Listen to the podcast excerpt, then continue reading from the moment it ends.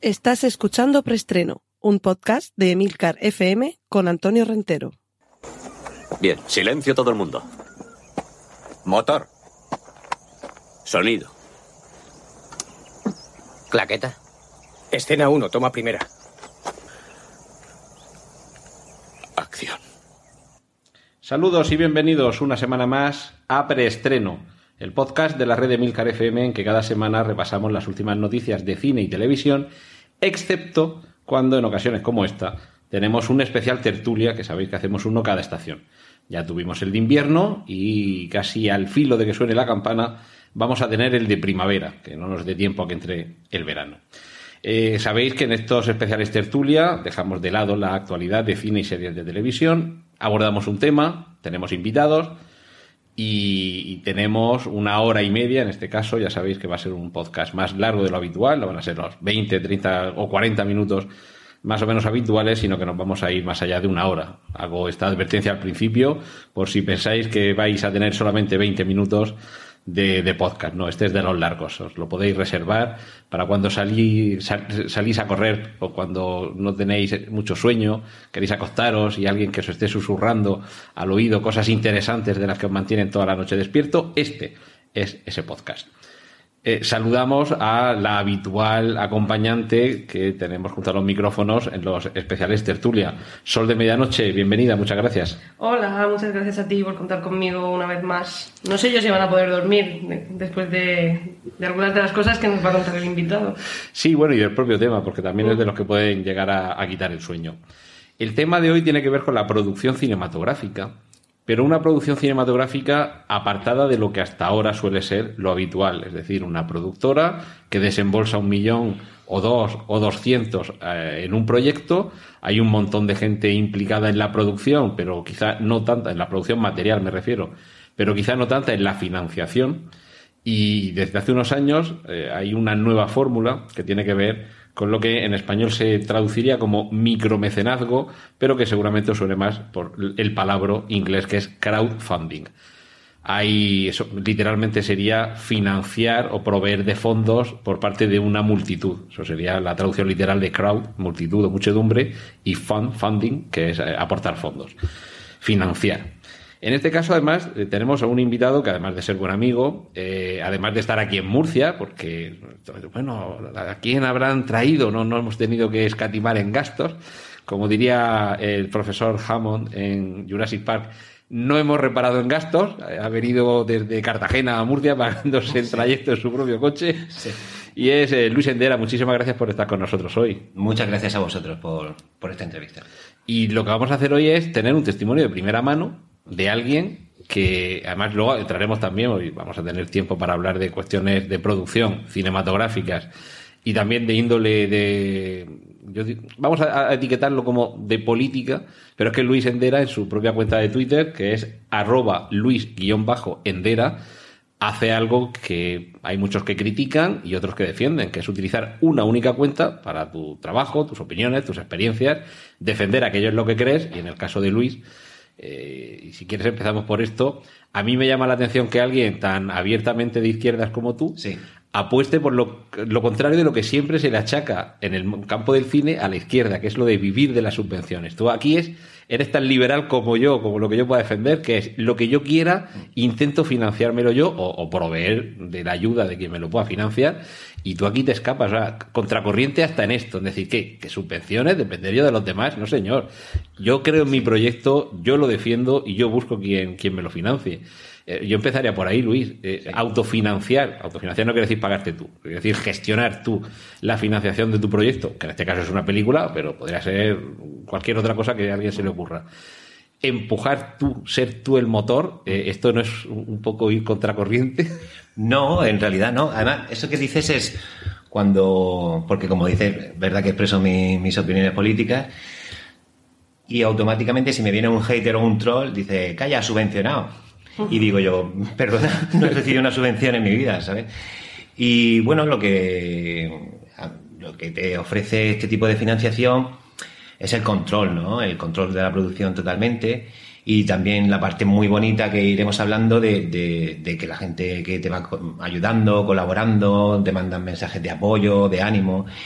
Y sí, no es escapar, si en realidad con este proyecto eh, hicimos, bueno, ahora lo contaremos, ¿no? Un rodaje de un cortometraje el año pasado, al cual le adjuntamos un dossier y lo presentamos a las productoras. Y yo estaría encantado de, de recibir financiación, eh, digamos, tradi- tradicional. Pero sabíamos que era todo un poco precipitado, ¿no? Porque eh, los tiempos del cine son muy largos y las productoras pues ya tienen su planning a uno o dos años mínimo. Y hemos recibido muy buenas respuestas diciéndonos eso, no da tiempo ni de broma para, para este verano. Porque el tema en Pirámiden es que ahora lo desarrollamos es que se puede grabar en verano, porque en Mm. invierno es prácticamente imposible estar allí. Tenía eh, este medio día antes de venir para acá, Sol me ha dicho, me tienes que dejar que, que empiece con una pregunta antes de que la hagas tú. Claro, porque Claro, claro. no me ha dado mucho tiempo a prepararme muchas preguntas y he pensado que a lo mejor esta sí era una de las que podía tener preparadas. Eh, a raíz de, de informarme sobre la película que queréis rodar, la de Pirámiden, y ver el- la ubicación y todo eso, que conlleva muchos gastos, ¿no coarta mucho el hecho de hacerlo por micromecenazgos? El buscar la ubicación mm, corta mucho a la hora de, de planificar o prepararte la, la idea que quieres llevar a cabo, el proyecto. Bueno, quiere decir que contamos con menos dinero que para la otra producción. Claro, sí. Sí, no, sí, no, porque... ¿Hasta qué, ¿Hasta curiosamente- qué punto afecta? Me refiero para poder decir, bueno, pues esto lo quería grabar en No, Marte, pero como no me llega el presupuesto, pues lo grabo aquí en el... En miércoles. Eh, por ejemplo. No, no, al revés. eh. Bueno, escuché a un directo, creo que el mismo Nacho Vigalondo fue el que lo dijo. Dice, antes de empezar a escribir, tienes que saber con cuánto cuentas. Claro. Exacto. Y yo ya conté con que, bueno, ojalá que me dieran más dinero, pero voy a contar con que me lo pago yo. ¿Vale? ¿Qué es lo bueno y lo malo de Pirámide? Lo malo es el desplazamiento hasta allí. Pero una vez que estás allí está todo. Claro. Es una ciudad completa. Y también pasaría que si me, digamos que tú me das un millón para irme a Pirámide, pues tampoco me puede llevar mucha gente, porque hay un hotel donde entran cierto tipo de personas. Y tampoco me puede llevar mucho material porque te lo tienes que llevar tú. A no ser que ya contrate un helicóptero o alguna cosa rara que, que tampoco. Entonces, iba a ser un rodaje de guerrilla de todas formas. Está claro que con más dinero, pues a lo mejor puede estar más días. Pero está todo muy planificado desde el guion para, para la producción. Entonces, el, el dinero que pedimos en el crowdfunding está ajustadísimo para poder cumplir con el rodaje en pirámide. Entonces, claro, lo que influye más bien es la cantidad que pides, porque tú ya lo has ajustado todo Claro. de tal manera que dices, vale, yo quiero grabar esto aquí, Claro. lo mínimo que me va a costar es esto, Claro. así que esto es lo que voy a pedir. Claro. Si tú no cobras, pues tú no cobras, pero que el actor sí, el cámara también. Sí, sí, bueno, de todas maneras, todo el mundo que está en el proyecto sabe, aunque voy a intentar que todos cobren como cobrarían una producción normal, por, por está en el BOE, lo que se cobra cada semana un actor. Es- Entran dentro también de lo de los toreros y las tarotistas. Eh, no, tienen unas tablas es- especiales. Es el mismo régimen. Bueno, yo sé que hay unas tablas del cine donde te dicen los técnicos, los actores y todo lo que, lo que cobran. Curiosamente no te dice lo que cobra el director ni el guionista, ni el Porque músico. eso no- Que eso ya es cada No, uno. Sí cobra. Hay que explicar también que en cuanto a derechos de, de propiedad Sí. intelectual, el porcentaje que se reparten entre director, guionista y músico, Mm. o compositor musical, va a 50%, eh, bueno, 50% director, 25 guionista, 25 el compositor de la banda sonora, Mm. y digamos que eh, esos tres personajes, Sí. que pueden ser varios, puede haber dos directores, cinco compositores y Mm. 17 guionistas, digamos esas tres áreas son las que se reparten la propiedad intelectual, pero eso no quiere decir en absoluto que ese reparto sea igual a, a la hora de, de los ingresos y de los sueldos. Tú puedes tener el, en el caso de Amenábar, el 100% de la propiedad intelectual, porque tú diriges el guion que tú has escrito con la música que tú has compuesto, Ah, claro. pero eso no quiere decir que tú te lleves nada parecido remotamente al 100% de lo que luego se recauda. Ya. Luego, si te parece, entramos también en esta parte que tiene que ver con ese reparto Mm. de primero financiamos y luego repartimos, en caso de haberlo, los beneficios. Mm. Pero, por ejemplo, sí quería destacar eh, esto que estabas mencionando ahora, que en la propia página web, que ahora lo, Sí. lo explicamos también, se menciona precisamente esto, que dentro del presupuesto Mm. eh, se contiene esa partida que va dirigida a que quien interviene en el rodaje Sí. eh, eh, campo artístico, campo interpretativo y campo técnico cobre mm, lo que está estipulado legalmente, que Sí. aquí que no sucede como en otros proyectos que se trabaja por amor al arte, que es muy loable y en otras ocasiones no queda otra. Y lo hubieran hecho, ¿eh? La mayoría. Claro, pe- pero que yo es que siempre he pensado que el talento merece su recompensa. Sí, yo también lo creo. Yo también lo creo porque aunque tú dices, oye, mira, vamos a hacer una película, nos vamos al Polo Norte, pero yo creo que es justo que, que todos cobremos eh, lo, que, lo que merecemos. Bueno, acabas de decir, nos vamos al Polo Norte y, y vamos a ir explicando. Estamos hablando, la película que va a rodar, si todo sale bien, Luis Endera, próximamente, se titula Pirámiden, con Y al principio. Y es eh, el nombre de una ciudad que está más allá del círculo polar ártico, en Rusia. El proyecto se está microfinanciando a través de la conocida plataforma Verkami, si no la conocéis, bueno, lo pronuncia mal, Verkami con V, Verkami y con K, tal como suena, Verkami con I latina.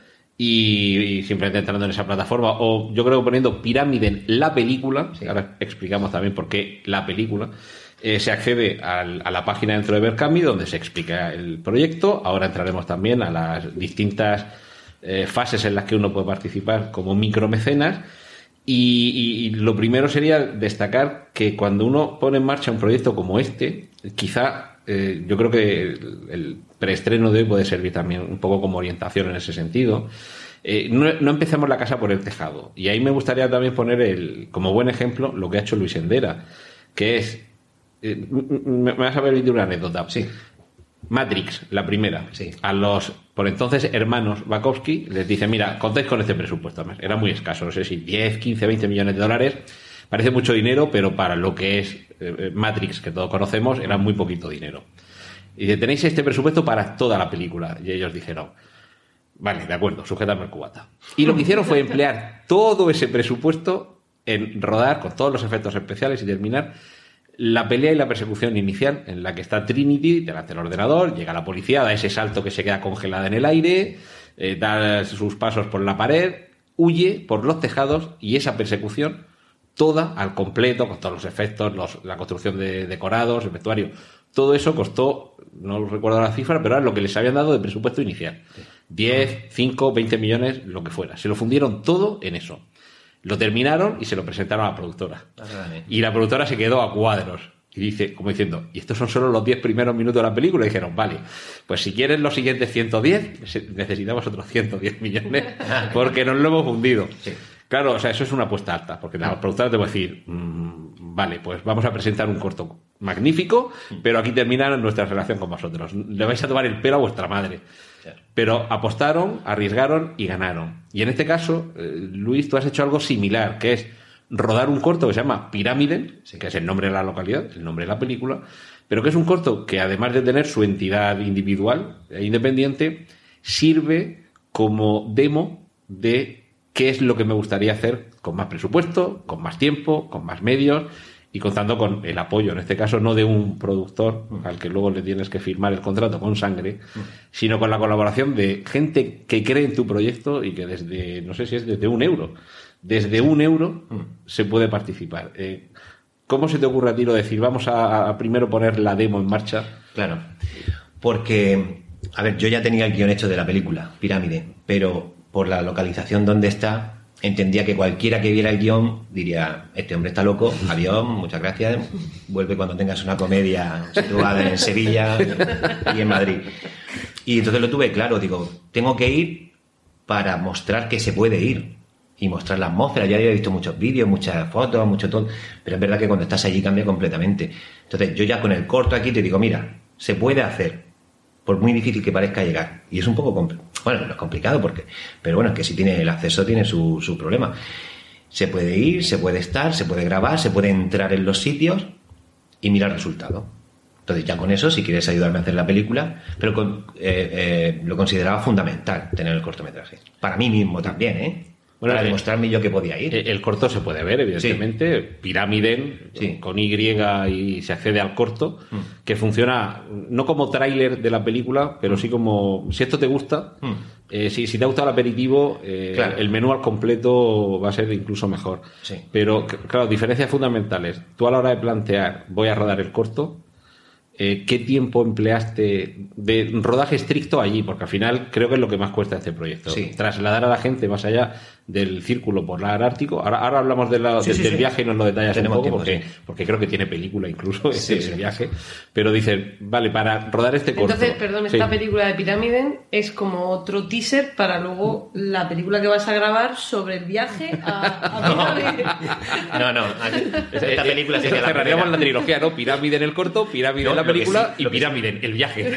Lo que sí me gustaría es hacer, mm, si va todo bien, que espero que sí, una segunda parte de noche. En invierno. En invierno. Ahí hay seis meses de. No, seis meses, como cuatro meses de luz total, cuatro meses de Sí, penumbra y y, cuatro cuatro de también de, bueno, de, de noche noche nevado todo. Madre mía. Si se puede. Ahora, eso ya sí que sería una movida. Pero bueno, eso es la segunda parte. Vamos primero con la, con la primera. Decías que mm, el corto, Sí. ¿cuántos días de rodaje estuvimos? Literalmente rodando tres solo. Y de preparación, mientras llegas, deshaces el equipaje. No, claro, desde que sales de tu casa hasta que llegas al hotel de Pirámide pasa un día y medio, prácticamente.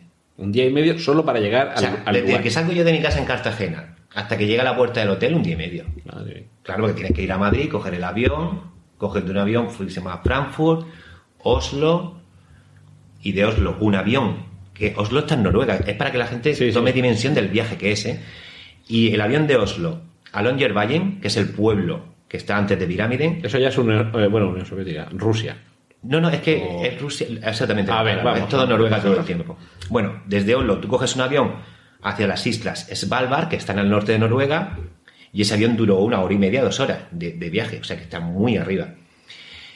Y en Longyearbyen ya coges un barco que te lleva a Pirámide, que se tira otra hora y pico. Eh, respecto a lo de Rusia, a ver, es que esto es la historia. Sí, sí, es que tiene miedo. Pirámide fue, a ver, es Polo Norte. Entonces, tú en Polo Norte, tú mañana puedes ir y montarte tú allí tu empresa de buscar carbón, lo que tú quieras, porque es de todos, el Polo Norte, en teoría. Mientras Ah, que respetes el medio ambiente Sí, y toda sí. la historia. Pero digamos que allí no hay un gobierno, no hay una policía, no hay nada. Tú vas ahí, te pones tu empresa de pesca de salmón, yo qué sé, lo que sé.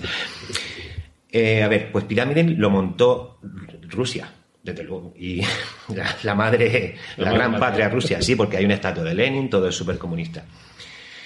Es para con la idea de mostrar el poderío del comunismo. Porque todo lo demás es nada.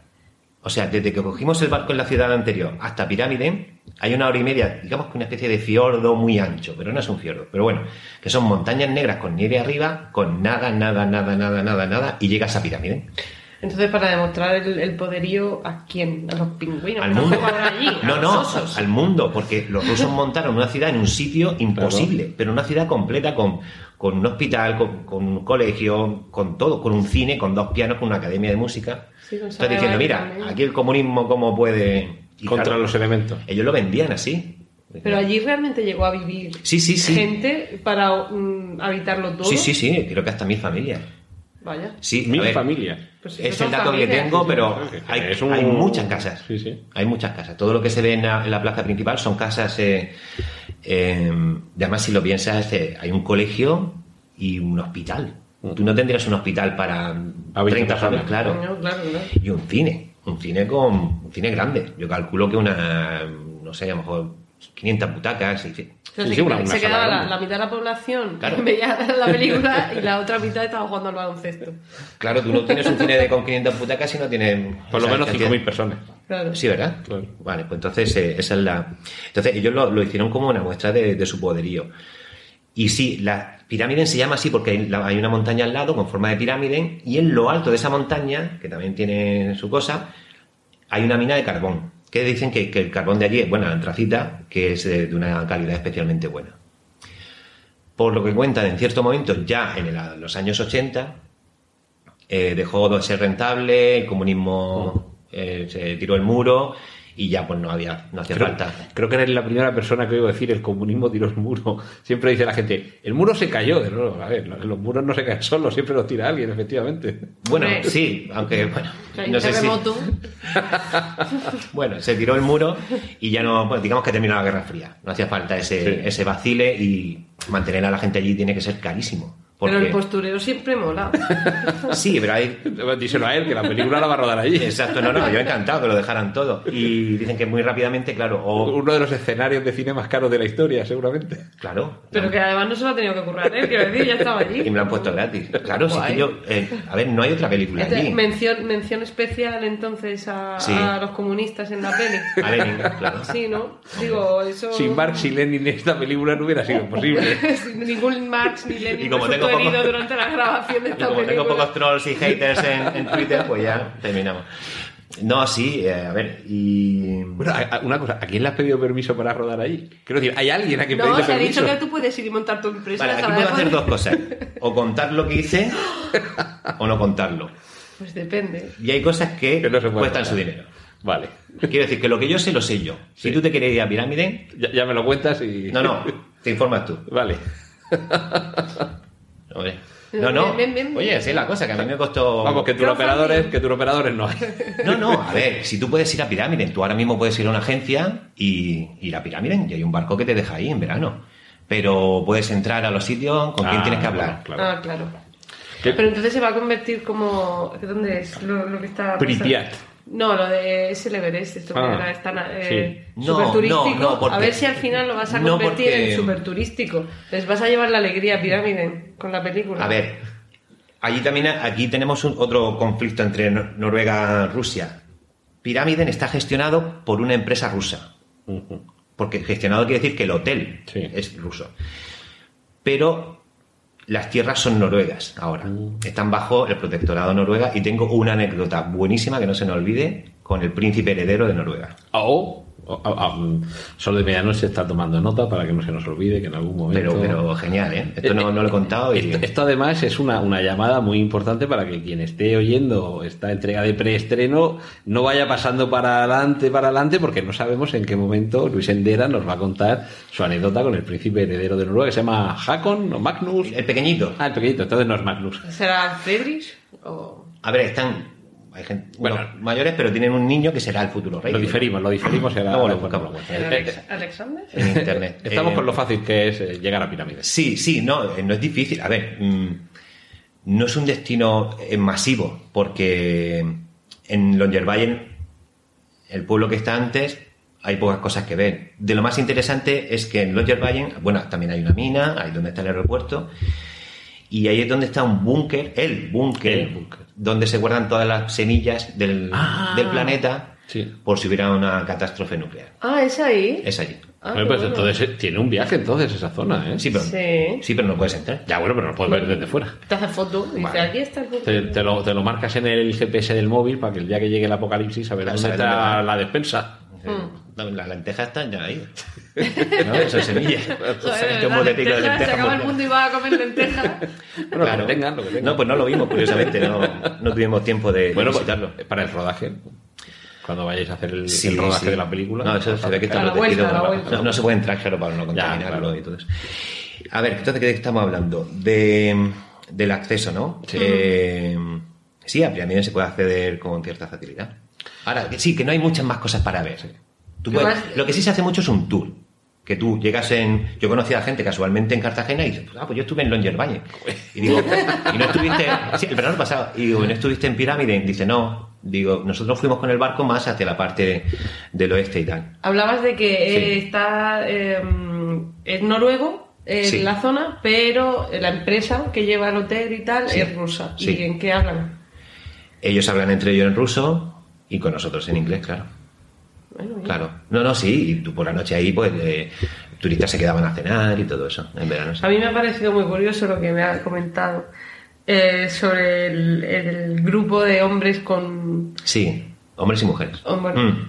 que iban con sus propias escopetas y se adentraban en el Sí. con sus rifles y se adentraban ahí y Claro, tú cuando vas, vas acercándote a esa zona, eh, una cosa que hay que saber es que tú no puedes, no hay policía que te lo vaya a prohibir, pero no está permitido, entre comillas, salir a caminar solo si no, si no, si no vas armado o con alguien que vaya armado. Por los osos. por los osos polares, polares que eh, son más peligrosos de lo que parece. Entonces sí es verdad que desde el pueblo anterior, Longyearbyen, fuimos, coincidimos en el hotel y todo, ¿no? Con un grupo de pues, gente ya con sus 50 y largo. La flor de la vida. Claro, ya no tenía nada que ver. Bueno, luego 50 casi. Por eso, por eso te digo. No, pero que no eran niños, eran gente... Sí. La cara era experimentada. Entonces, pero es que allí las condiciones meteorológicas tienen que curtir mucho el rostro. Claro, no, no, no sé dónde eran. Tenían pinta como de ser noruegos, suecos o algo así. Bueno, y uno de cada tres llevaba un, un rifle. Y ellos llegaron al hotel, entraron al baño o lo que fuera, y se fueron hacia el fondo, hacia el norte, y ya desaparecieron. Y ellos enseñaron su comida, sus hornillos y su rifle. Que una aventura para, para ello. Entonces, Eso lo que también encuentra- tiene, tiene película y además del género que le pidas. Claro. Sí, incluso comedia. Claro, Insisto. sí, porque le pueden pasar cosas muy divertidas. A ver, Incluso pirámide. con los osos le pueden pasar cosas muy divertidas. Que ellos son muy cariñosos. Mira, yo sé una cosa, cuando, cuando hagamos la película, porque vamos a hablar en positivo, y la gente la vea, Hombre, es que la vas a hacer. estoy seguro. Estoy seguro. Si Claro. yo, yo me conozco y sé que la vamos a hacer. Eh, hay gente que le encantará y otra gente que dirá, ¿y por qué no has hablado más de la mina? Ah. ¿Y por qué no has hablado más de tal? Pues me tengo que dejar algo para la segunda parte. No, claro, o para la serie. Eh, Es que por, Ojo, bueno, eh. eso Me te lo iba a comentar ya. después. Me lo han dicho. Eh, es- yo Que tiene serie. Bueno, vamos a empezar explicando de qué va la película, porque Ah, sí. eh, Bueno. en el, radio y en podcast, como es audio, Hmm. el, el tráiler no lo puedes ver, Claro. lo podemos describir, pero sinopsis. Sinopsis de, De la Pirámide. película. Vale. Bueno, Pirámide trata de una persona, un hombre de unos 35 años que se llama Rubén, que trabaja en una empresa de viajes, ¿no? Familiar. Y él tiene la idea de abrir una línea de negocio nueva de turismo extremo. Entonces se pone a investigar y conoce Pirámide. Y dice, vale, pues voy a encargarme yo de hacer el reportaje, las fotos, para venderlo a la empresa, ¿no? Y así, eh, pues nada, abrimos una línea de negocio en el que yo sea el responsable. Pues se le ocurre ir a Pirámide. Una vez en Pirámide, se encuentra con un guarda de allí, ruso, que se llama Shasha, que lo conocemos y, y existe, de verdad. Lo Es- pueden ver en el es- es el que aparece en el tráiler. Participa en la película sí, también. Sí, Y no puedo destripar mucho, ¿no? Pero digamos que se encuentra con una serie de dificultades. No sabe si por el mismo Sasha, no sabe si por la localización, no sabe si por él mismo al estar en ese entorno. Y empiezan todas las complicaciones. Él va solo a, a Pirámide. Sí, él va solo. Entonces, el, el conflicto es in- tanto interno como externo, porque Sí. es consigo mismo, Sí. y luego con lo que encuentra allí y cómo le afecta a él. Claro, todo tiene un poco más de, de- de complicación porque luego vamos viendo flashbacks de, de lo que ha pasado antes en España. Entonces él tiene una hermanastra en la misma empresa y hay cierta tensión y ya no sabemos exactamente qué está pasando. Él tiene una novia que también está preocupada por él y quiere ir allí a, a ayudarle porque estando solo allí, porque él llega a Pirámide no en la zona, en la época alta de turismo, sino un poco antes, cuando no hay nadie. Y es posible hacerlo. Si tú pagas el barco entero, ocho pasajes, si dicen, si no hay ocho, el barco no sale. No, no, el, el barco es grande, pero que el barco Ah. no va a llevarte a ti solo. Y creo que tienes que pagar como 8 o 12 pa- pasajes, entonces ya sí te lleva. Entonces el protagonista se paga sus 12 pasajes y va solo. En un momento en el que todavía no ha empezado a ir el, el turismo. En temporada baja. Exacto. Eso también lo explica, me parece que es en la, en la web, también explicas que en temporada baja Sí. habita Pirámide una sola persona Sí. y que en temporada alta y el verano y todo eso, como Claro. mucho, gente que vive allí, de Sí. normal son 10 personas. Muy pocas, sí. Bueno, esa la explicación es esa, que, que en, en invierno, eh, aparte que está oscuro todo el tiempo, no, no hay sol, el mar se congela. Entonces el acceso es mucho más difícil, ¿no? Tienes que ir con, con moto de nieve. Ahí tenemos pa- también para la serie, Sí. que podría ser cada temporada como American Horror Story, que cada temporada cambia todo, Mm. eh, que el nexo sea siempre pirámide, pero que por ejemplo una temporada sea tipo el resplandor. O sea, ¿qué es lo que le sucede al que Es se queda estaba- estaba comentando Él solo los cuatro meses el tema de oscuridad, me- con el mar bloqueado por la congelación. Totalmente. Te lo, voy a, te lo voy a exagerar un poco más. Si es que solo cada elemento de la ciudad ya tiene una, una película. Claro. Es decir, el colegio tiene su propia película. El, el, el edificio de los pájaros. ¿Y el hospital? Mira, bueno, a mí se me están poniendo Espérate, una pregunta. ¿El hospital tendrá mortuorio? Bueno, espérate, ahora, ahora nos cuentan lo del cementerio, pero espérate, Ah, vale, vale. que a ti se te están poniendo los pelos de punta pensando en el colegio, pero imagínate el cine, que nos ha dicho Luis, que tiene dos Los pianos, pianos. Sí. que de, de pronto empiecen a tocar solo los pianos. ¿Y, qué música van a tocar? ¿La de Noferatu? Bueno, en el corto, invito a la gente que lo vea, que lo busque en, en YouTube con poner Luis Endera Pirámide, aparece el corto, que hay también algunos reportajes, el corto tiene como unas 8.000 visualizaciones y el cine tiene cierto protagonismo. Sí, sí, sí. Eh, dos Sí, sí. cuestiones. Ahora, a raíz de, de- comentar lo del corto, eh, ¿va muy relacionado la historia del corto con la de la película o simplemente el No. corto era para mostrar la, el sitio? A ver, sí y no, pero digamos, voy a, voy a contarlo de otra manera. Venga. Cuando le conté el guion a- al, que, al actor principal, ¿no? A Fran Martínez y tal, dice, el, el protagonista eres tú, ¿no? Porque muchas veces, tú, claro, escribes un poco sobre tus miedos, sobre tus cosas, porque todos enmascaramos un poco a veces, ¿no? En, en- en nuestras historias, en nuestras vivencias. Quiere decir, ¿qué es lo que está haciendo el protagonista? Intentando abrir una nueva empresa, ¿no? Yo estoy intentando hacer la película. De eso iba mi segunda, pre- mi segunda pregunta. Bueno, entonces siempre meten un poco cosas tuyas. Eh, entonces, el cortometraje, digamos que es. mm, es que tampoco lo quiero decir, pero es una precuela de la película. Vale, es que pasa antes de. Puede funcionar como precuela. Sí, claro. Vale, vale, Y- no y sé, y la idea del si, corto- si iba relacionado, era como... No, no, no. Es algo que. Puede funcionar, volviendo al universo Matrix, como Sí. Animatrix, que algunos de esos cortos Exacto. los puedes ver independientes, puedes no verlos o ver solo los cortos y no ver la película, funcionan todos de manera independiente, Claro. pero están en el mismo universo. Hay Sí. alguna conexión te- y te puede enriquecer, lo cual es algo que le gusta también a nuestro común amigo Andrés Guevara, lo de los Sí. universos transmedia y enriquecer la experiencia de una serie o de una película con un Claro. corto, un videojuego, una novela. A ver, y es que el- es interesante porque yo teniendo el escrito el guion de la película, no podía poner en el corto cosas de la película. Entonces tenía que poner cosas que estén al lado de la película. No sé si me explico. Sí, sí. Entonces sí me acerco a cosas de la película, pero no las pongo igual. Vale. Entonces fue muy interesante ese proceso. Pues sí, pues sí, la verdad que sí. Ahora ya, es que no me ha, no me ha dado tiempo a verlo, pero ahora ya, es que yo, no me queda yo otra. creo que ahora, Luis, nos tienes que contar lo del cementerio de Espera, pirámide. espera, Ah, espera, sí. que quiero hacer una Ah, pregunta venga. antes. Lo, que estabas diciendo de que pones cosas tuyas, de tu experiencia, porque siempre, siempre lo dicen que en el proceso de creación de todo autor tienes que contar lo que tú has vivido y de lo que, de lo que tienes alrededor. Entonces, estabas contando que Rubén, has dicho que era el Sí. protagonista, ¿verdad? Eh, que Rubén eh, va a hacer como de avanzadilla. Entonces tú también, es eso lo que hiciste tú, fuiste avanzadilla para grabar el corto, para luego, o sea, es lo mismo. Exacto. Entonces, las cosas que le pasan a Rubén en el corto te han pasado a ti también. No, No, pues no. no, no, en el corto pasan... No, en el corto estaba escrito ya aquí. Sí que es verdad que estando allí eh, se nos ocurrieron nuevas escenas, ¿eh? Porque, por ejemplo, hay una del pasillo que veréis que es muy significativa, que eso es, es estando allí, entonces eh, mezclas ese pasillo con tus vivencias, con tal, entonces lo- eso lo grabamos en- sin, sin guion. Y, em, no, no es exactamente lo mismo. Eh, voy a decir, vamos ahora a la película. Por ejemplo, en la película hay una escena en el colegio, ¿no? Entonces yo, al escribir esa escena del colegio, donde el protagonista entra solo en el colegio con su cámara para hacer fotos y tal, eh, busqué dentro de mis miedos del colegio para poder aplicarlo de alguna manera. Entonces yo creo que eso es mucho más interesante, porque cuando tú estás escribiendo algo que, que te ha traumatizado a ti, que puede ser simplemente que te digan, eh, Luis, a la pizarra, y no te sabes la Y no te lección. sabes la lección. Eso es lo que más miedo daba. Sí. ¿no? Ese tipo de cosas eh, he intentado aplicarlas, y en la piscina, y en el cine, y en todo. Bueno, ahora ya lo del cementerio. Cementerio. Ah, el cementerio. A ver, en, en, en Pirámide, es, Sí. es que a mí esa frase, como logline del cartel de la película, me parece brutal. Sí. En Pirámide nadie puede morir. No se puede morir. Está prohibido morir. Oh, perdón, exacto. Bueno, Bueno, sí. Sí, pero Es cuéntanos por, por qué en Pirámide está prohibido morirse.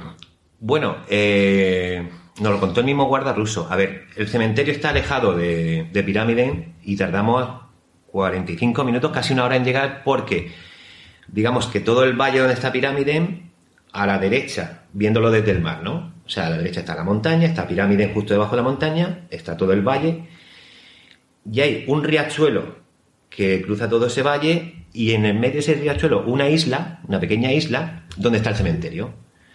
Y hay tumbas de los años 30, 40, son de los primeros mineros de la mina que... Incluso hay una tumba sin, sin nombre, que es de un niño. Eso dijo el ruso. Dice, es que, dice, si ves que no tiene nombre, es que era un niño. Recién nacido. Madre Bueno, mía. a, lo mejor también se lo inventaba un No, no, no, para no, no. crearte ahí la sensación No, no, de- Sasha era... Sasha no es... del culo apretado. No, no. Es un tío muy serio y lo dijo ahí... Además, yo creo que en esos sitios es que esas cosas ya no hay ni que inventárselas. No, no, claro. A ver, ¿dónde murieron esta gente? Mira, allí, la mina. O sea, murieron en la mina y lo trajeron aquí. Sí, pero el niño, en la mina no el creo. niño nació... No, pero nació niños muerto. estuvieron ahí varios años, de vez en cuando uno se ocurre por las noches cuando no hay tele y pasan estas cosas. O- o- y claro, es que estamos hablando, vamos a, centrar, a pensar Sí, que, sí, sí. Que eso en invierno estaban aislados, el mar congelado, y estamos hablando de los años 30, Sin 40, tele y sin 50. cerveza, Si le daban apendicitis, estaba muerto. Y digo yo, ¿no? No, sí. Sí, sí, bueno, sí, no, sí. por- no, porque tenía su hospital. Pero bueno, que el niño se murió. ¿Qué pasaba en el cementerio? Nos contó que como el, digamos que está rodeado por esos dos riachuelos, digo riachuelos, pero son como Sí, un riachuelo, pero muy grande, ¿no? Con muchos afluentes. Pues claro, todo ese agua se metía debajo del cementerio y los, y los cadáveres salían. Salían de las tumbas. Claro. Como que el agua se reblandecía tipo. Pero eso es como un poltergeist cuando están por la piscina. Claro, entonces los quitaron y dijeron, mira, aquí no se puede enterrar a nadie. Aquí prohibido morirse. Prohibido morirse. Por decreto. prohibido morirse. Se van al pueblo de al lado a morirse. Tú, estas cosas en los países democráticos no pasan.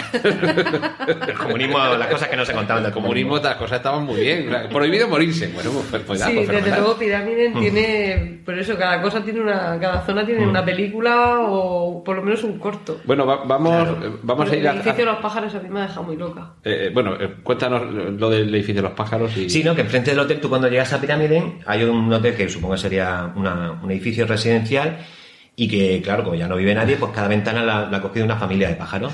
Y, y la banda sonora de todo el corto son pájaros. O sea, Muy que- Hitchcock, por eso cierto. decir, que Y Pero es ¿Están afinados? Es alucinante, no, porque están todo el rato piando, pero ven cuando sale uno, se monta un pollo, sube el volumen. Nunca mejor dicho lo de ese botón pollo. Sí, pero que era súper curioso y yo grabé mi pista de audio para hacer el fondo, claro, con los bueno. pájaros y es súper interesante. Y sabía que iba a estar, forma parte de eso. Entonces tú conforme, también está chulo que conforme te vas alejando de esa parte, se oyen menos los pájaros. Entonces como una especie de referencia. Oh, eso... Eso Escena, hay una escena en la película. Niebla u oscuridad y la única referencia de proximidad es Claro. la... O, o otra cosa que es eh, en la película, vamos a suponer que pasa que ellos están en el centro cultural que está más alejado de ese edificio y pasa algo en el hotel que está enfrente del edificio de los pájaros. Entonces desde el centro cultural casi no se oye, pero si vas corriendo el sonido de los Claro, pájaros se va subiría. incrementando.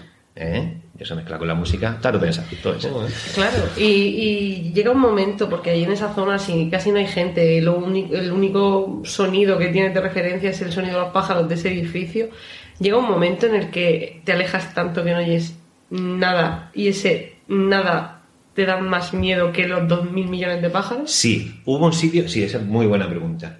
Hay un sitio que sí sale en el corto, que es un, un camino que digamos que ya va hacia el norte, como hacia el fondo del valle. Donde se perdieron los de las... Sí, esa gente, lo- los aventureros se fueron por ahí. Eh, y ahí ni se oye el riachuelo ni se oyen los pájaros. Y entonces lo dijo Fran, el actor, dice, estamos en el sitio más mm, solidario del mundo, o sea, y como más alejado, es el, el momento que más al norte has estado en tu vida en el planeta Tierra, literalmente, y te das cuenta de que es, una es que no, mm, no sé cómo describirlo porque nunca me había pasado.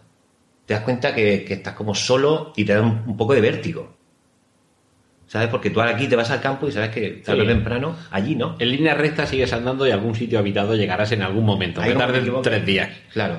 Ahí te das cuenta de que estás mirando a tus compañeros diciendo, pues menos mal que voy con esta gente. O, y- o al revés, como se le vaya la olla que tiene la- el, el fusil, es que no se entera nadie.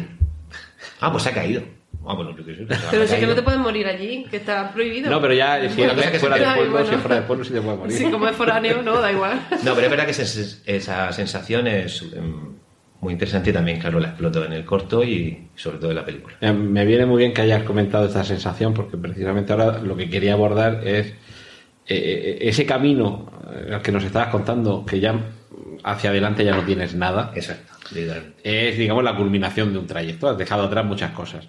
Para llegar a Pirámide, y has dejado atrás muchas cosas, has dejado atrás en el sentido de ir haciéndolas, ir avanzando, pero a lo que nos trae aquí, que es la, la financiación de películas mediante crowdfunding, precisamente a Pirámide llegas después de haber levantado otros dos proyectos de largometraje, también con crowdfunding, Sí. y también con, como se diría aquí en Murcia, un tema desinquietante. Sí. En Moratalla. Eh, bueno, en Moratalla se dice más que en Murcia, capital, cierto. Sí. El, incluso la, la- la primera película, Desde el infierno, ya desde el título, nos Sí. está poniendo la piel de gallina y quizá pueda ser un poquito más eh, menos descriptivo en ese sentido eh, tu segunda película, Desierto, pero eh, fíjate, a mí me da la sensación de que, por eso decía lo del camino, Sí. de que has empezado con un- en estas tres películas que, pero de estas dos películas primeras que, que ahora mencionamos, desde el infierno hay un conflicto familiar y hay algo que llega desde donde no se espera. Y en la segunda, en Desierto, lo que tenemos es no un conflicto, un conflicto familiar en el sentido de familia más amplia, sino más bien una pareja, la que en un sitio inhóspito y deshabitado Claro. y en el que han perdido eh, el rumbo y no les resulta fácil retornar a, a la naturaleza, viven también un conflicto quizá menos sobrenatural, pero no sé si con esos dos elementos Pirámide sería un poco la fusión de, de temas esenciales que hemos visto en esas dos. Cuéntanos un poco, luego entramos en la financiación, pero ha- hablamos ahora, Luis, si te parece, de, de Desde el Infierno y Desierto. Es muy buena pregunta. A ver, eh, además yo me la hago a mí mismo, ¿no? ¿Por qué desiertos? Porque desde el infierno. A ver, desde el infierno está basado en un libro de Enrique Lasso y, y me interesó el. Yo creo que todo me viene también mucho del, del cine de, de Hitchcock, por ejemplo, ¿no? El, o otro cine sobrenatural, el terror eh, japonés, cosas así. Que es cómo gestionas una situación que no, no, no, puede- no- que no controlas. Entonces, en este caso, es en Desde el Infierno, y esto está en el anuncio, es que su hija muerta le llama Desde el Infierno. Entonces dice, ¿qué hago a partir de ahora? Entonces me gusta que, se, que, que empezaba en un punto de estrés máximo, ¿no? Y con cosas sobrenaturales que desde luego no sabe manejar y por eso tiene que haber un cura que te asesore y tal. ¿Qué pasa en desierto? En desierto me gustaba el, el no poder tener ayuda, el que tú mismo, bueno, genera miedo el estar solo por si le pasa algo a alguien, pero y si el que está al lado tuyo se convierte en tu enemigo, sí que estás jodido. Entonces, ¿Se puede decir jodido hasta ahora? Sí. Sí, bueno, fastidiar. Y, y que sea eh, por, por ingenio o por lo que sea, que, que pueda salir de esa situación, como se plantea. Entonces, ahora vamos a Pirámide, que es una ciudad donde, creas que no, la muerte está presente, ¿no? Porque la mina, el, el- el cementerio, la gente ya no está, eh, las fotos que hay ahí son de gente que está muerta, parece una tontería, pero... O pero sea, es una ciudad literalmente muerta, Sí, en la, claro. que, en la que también eh, tienes la sensación de que la muerte te está acechando a ti. Claro, no, es que como te aceches no tienes escapatoria. Volvemos otra vez un poco a desierto y, y a la incertidumbre de- desde el infierno. Entonces sí puede ser que, que sea una mezcla. De, Bueno, de- desiertos es una pareja que queda Sí. atrapada, se pierden Sí. en un desierto, tienen que salir de él. Hmm. Y claro, parece que pensamos en desierto y vamos a películas ambientadas o en el norte de África o en el Gobi o en, algún desierto. Sí, bueno, pero que quiero decir que aquí en España hay En zonas claro. Desérticas Sí. en las que te puedes quedar tirado y, hombre, a lo mejor no estás un mes caminando. Pero es que a lo mejor no duras los cuatro o cinco días que puedes estar caminando en un desierto No, de no, los que hay en si te quedas en el centro del desierto de Almería, No sales. No sales. Claro. Eso es lo que la gente no le entra en la cabeza. y, y- y la misma sensación, mira, esto sí que es interesante, que tuvimos en, en ese camino al final de Pirámide, la teníamos en, en- en el desierto, ¿eh? Yo, la primera vez que fui a localizar con, con- con un amigo, ¿no? Fuimos con el coche, yo solo con él, era la misma sensación, digo, como aquí nos pase algo, no tenemos en ni cobertura, claro, no, no, es cuando te encuentres. Sí. Claro, y me llevé ahí un montón de agua, en plan, tío, a ver cómo pasa algo, madre mía, qué miedo. Es que, es que, claro, todas esas cosas. Y luego, ese miedo que pasa lo reflejas en, en la película, ¿no? O en el guion. Bueno, en una de las ramblas, Hmm. eh, creo que estuvisteis a punto de diñarla, literalmente. Sí, Cuando sí. precisamente cuando empezó a llover. Sí, sí, eso eh, es un detalle. Bueno, lo cuento, ¿no? Sí, sí, sí. Sí, en- no en Almería, sino aquí en Fortuna, hay un- una zona. Preciosa, por sí, cierto. sí, es alucinante, ¿no? Es como viajar a, a Belén. Te da la sensación de estar en un, en un Belén. Sí, es todo como blanco. Es, un, bueno, yo no soy geólogo, pero es un tipo de arcilla blanca, ¿no? Que es muy, muy frágil y está todo con, eh, esculpido por el agua de la lluvia. Entonces nosotros bajamos, que tardamos 20 minutos por- hasta bajar hasta un sitio donde hicimos la grabación. Entonces todo eso era, pues todo blanco y tal.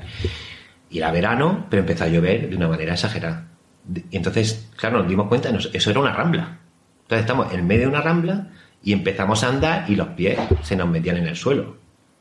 Y ahí sí que todos tuvimos la sensación de que podíamos morir. No, lo digo muy en serio, ¿eh? Porque es como una pesadilla en la que no puedes andar, no puedes andar, cada vez hay más agua, cada vez el suelo está peor. Entonces íbamos como saltando en la, de, de montañita a montañita en medio de esos, bueno, desfiladeros y lo pasamos mal. Lo que tardamos en bajar 20 minutos lo subimos en 5. Te lo juro. No, no, pero fue una, una cosa rara. Y sí, bueno. ¿Y cómo consigues trasladar esas sensaciones de agobio que dices, como lo de los miedos del colegio o esta sensación? Claro. ¿Cómo consigues trasladarla al rodaje o hacérsela ver al actor si es que no ha estado Sí. contigo? ¿Cómo consigues hacerlo? Bueno, eh, a ver, hombre, esto es todo la labor de dirección, ¿no? De, y también luego de montaje, con la música y de todo. Pero tú lo vives y después o lo escribes cuando, porque claro, el guion de Pirámide estaba escrito antes de, de haber ido a Pirámide. A la vuelta he retocado cosas para, para modificar, ¿no? Porque curiosamente muchas cosas ya, ya estaban casi como estaban escritas. Quiero decir, que como había visto muchos vídeos y muchas fotos y tal, eh, acerté muchas cosas. Pero bueno, el actor que viene ha estado en Pirámide también y, que conoce esa sensación. Lo ha hecho también un poco Sí, suyo. Sí, sí, claro. Y en cuanto a la, a la financiación, eh, Mm. hay un momento en el que tú dices, vamos con la financiación de, desde el infierno. De ahora dices de Pirámide. Sí, sí, pero Ah, bueno. por, por empezar también que, que nos cuentes cómo ha sido ese, ese proyecto, eh, o sea, ese proceso, mejor dicho, eh, Sí. en, en la financiación de las películas anteriores. De las anteriores. Claro. Vale. Pues. eh, O sea, hay un momento en el que tú dices, eh, esto me va a resultar más fácil o lo quiero hacer así. Es o muy sea, sen- ¿Cuál es la motivación? Fue muy sencillo. Eh, yo ya había hecho dos cortos. A ver, yo he empezado en esto del cine un poco tarde, aunque estudié imagen y sonido de joven, vamos a decir con veintipocos años. Eh, mi vida laboral me llevó a temas más técnicos y, pues bueno, en cierto momento ya dije, venga, voy a empezar a hacer lo que me gusta, que son mis cortos y tal, ¿no? Y tenía mi trabajo normal, pero estaba haciendo mis cortos. Y por cosas de la crisis, terminó mi trabajo normal, entre comillas, y me dije, pues voy a hacer una película, ¿vale? O sea, voy a plantearme hacer una película. Casualmente en ese momento se estaba haciendo eh, Cosmonauta, un crowdfunding, que ese que fue un crowdfunding grande, fue el primero, digamos, aquí en España, el primero Sí. de esa categoría, de ese tamaño. Y lo leí y me pareció una cosa como muy fácil. Evidentemente estaba equivocado, ¿no? Porque digo, ah, bueno, sí, yo ya he trabajado con internet, con marketing eh, online y lo manejo bastante bien, creo. Y digo, pues claro, tú montas una página, lo mueves, tal. lo- el, el concepto lo entendía perfectamente. Y digo, pues, pues vamos a hacerlo. Cojo el libro de que me gusta tanto de, de mi amigo Enrique Lasso y monto- montamos una, una página y esto está hecho. Pues no fue tan fácil, claro. No fue tan fácil porque, haciendo cálculos, necesitábamos 40.000 euros para la película. Y, perdón, la primera hicimos la campaña de 40 días y no funcionó. Nos quedamos con 25.000 o 27.000 euros. Pues Después de 40 días, que eso no fue... mal, pero no está No, no, sí, mal. tuvo- Quiero decir, si lo no, ese momento, ese momento era la segunda en España que Que se si acaso, mientras, mientras Luis bebe agua para que no se nos atragante y tengamos que ocultar su cadáver, porque aquí, Aquí va a ser complicado. aquí va a ser complicado porque hay que romper la tarima. No, pero aquí no Coño, salen a flote los cadáveres, creo. No, aquí con tanta humedad co- como hay directamente en el subsuelo se pudren. Eh, muy brevemente explicar que los procesos de micromecenazgo a través de páginas como Kickstarter, que sobre todo va enfocada a un tipo de proyectos quizá más técnicos, y Berkami, que sobre todo son proyectos más de índole creativa o artística, suelen funcionar que, eh, de la siguiente forma. Se establece eh, un plazo para el que tú pides que te financien el proyecto que sea, en este caso puede ser una película, pero puede ser unas gafas con una cámara integrada, que es un proyecto en el que hace muchos años participé yo, que no llegó a ningún sitio y, y nunca me cobraron. Ahora explicamos también eso cómo funciona. Tú presentas ese proyecto, puede ser un producto, un servicio, una creación, y eh, determinas un lo suele determinar la plataforma un periodo de tiempo o en algunas ocasiones te dan distintos periodos pero ya están acotados y tú lo apoyas eh, acogiéndote a algunas de las categorías que establece el, el propio iniciador del proyecto, que pueden ir desde un dólar o un euro y simplemente se te mencionan los agradecimientos a distintos precios eh, que tienen que ver, a lo mejor si es un producto, con el precio que va a tener de venta al público, pero con un descuento o dos unidades al precio de uno, por ser uno de los que primero lo apoyan, camisetas, eh, entradas, que si es una película o, o un libro, tu nombre aparezca en los agradecimientos, en fin, hay todo un, un- un elenco. En el caso de películas, por ejemplo, pases privados, aportas una cantidad fuerte y tienes derecho a ir al preestreno en Cannes, a que se organice un pase privado en Madrid, por ejemplo, sí, un sí. cameo, exacto. Y ya a partir de ahí, lo que se busca también no es tanto el apoyo económico como la implicación, que yo creo que es donde funcionan Mm. este tipo de proyectos. Porque a lo mejor un- en un producto más técnico, como puede ser pues, un móvil, una, una cámara de acción, por ejemplo, en fin, ahí la implicación es menor, porque también la forma de participación es simplemente lo compro en mejores condiciones o una edición limitada en color plateado que solo va a existir aquí. Pero claro, en un proyecto como puede ser una película, que le pongan tu nombre a un personaje, que más allá de aparecer los títulos de crédito Sí, sí, como sí. agradecimientos a todos los que han donado 10 euros van a estar ahí. Pero que le pongan tu nombre a un pasar como personaje. los Simpsons así súper rápido. Exacto. Mira, ha salido mi nombre. Pero que te pongan tu nombre a un personaje. Que puedas aparecer aunque sea en plan Alfred Hitchcock subiéndote al autobús o cambiándote al niño de pierna porque se te ha meado encima. Claro. Claro, eh, a- ahí lo que se busca también, claro, es el, La explicación de la implicación emocional. Sí.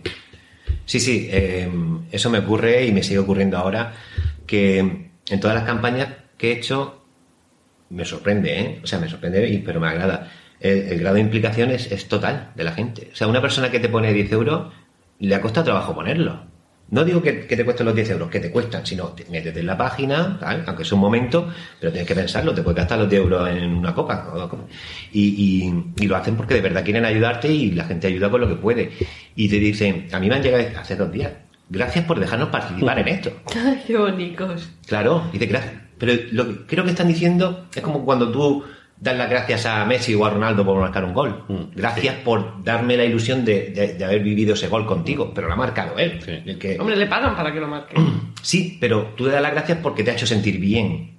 Entonces, esa es de las cosas más bonitas de estas campañas de Es que crowdfunding. ser partícipe de una cosa así. Exacto. Oye, que a ver si vamos a inventar aquí el crowdfunding para que Messi o Cristiano Ronaldo, cuando marquen un gol y se levanten la camiseta, Salga tu el que más haya pagado en el crowdfunding aparezca ahí su nombre en la camiseta. ¿eh? Pues, pasará. Yo veo ahí un- Messi le da un beso. Bueno, eso se llama patrocinio deportivo.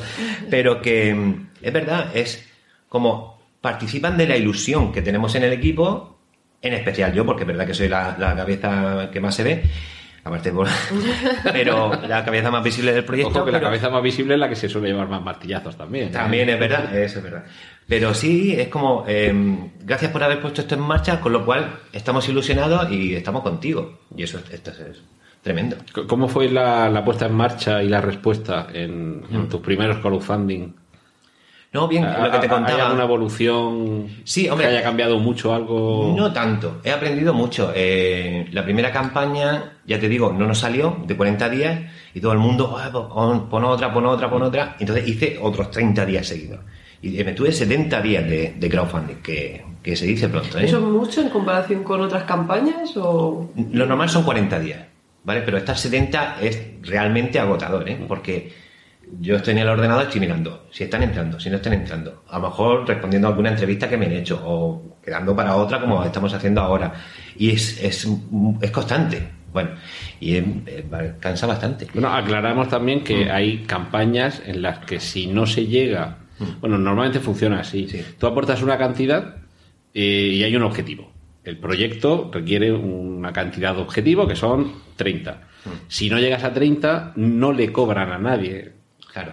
Solo cuando se alcanza ese objetivo, Es esa cantidad, es cuando se cobra. Y porque lo explicabas también que hay veces en que, según la fecha en la que inicias la campaña, claro, que te pilla a final de mes, dices, uff, es que ahora es que me- no me viene bien.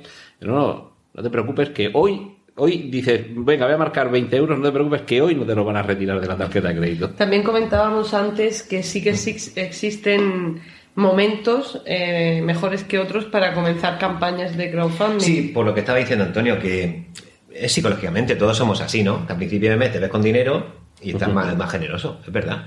Pero eh, en lo que decimos que puedes poner el dinero en cualquier momento porque hasta que no termine la campaña no se te va a coger de la tarjeta. Pero bueno, eso no Pero nada. me refiero a estacionales también, como por ejemplo ahora en Ah, verano con las sí. pagas extra o en Sí, es Navidad a lo importante, mejor. sí. esto, esto es un poco también un tutorial para el que esté pensando financiar un corto Sí. o un piloto para una serie o lo Bueno, que sea. curiosamente, y no es para ganar dinero porque lo tengo puesto a un euro, yo tengo un libro.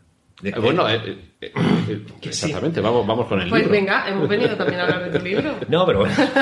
no, que se llama Cómo hacer un crowdfunding de cine, donde toda la experiencia del, del primer crowdfunding, que fueron 70 días, que aprendí muchísimo, y varios se lo han leído y han hecho su crowdfunding y han conseguido sus películas, sus cortos y, y todo eso. Es la, la experiencia de que ya lo ha hecho, que Claro. le sirva de orientación Claro, al que ojalá, interesado. ojalá yo lo hubiera... O sea, que lo- lo- claro, que los tropiezos que tú puedas haber Claro. tenido, que venga detrás alguien y se los ahorre. Pero entonces eso es lo que tenéis que hacer es que, que fuera como comunal, que a, a tus experiencias se, se añadan las de Mm. otros que a, a raíz de leer tu libro han dicho, ah, pues voy a intentarlo, pero a lo mejor Mm. han tenido otros tropiezos distintos a los que has tenido tú, pero esos también le pueden aprender para el siguiente. Sí, bueno, pero la información está ahí.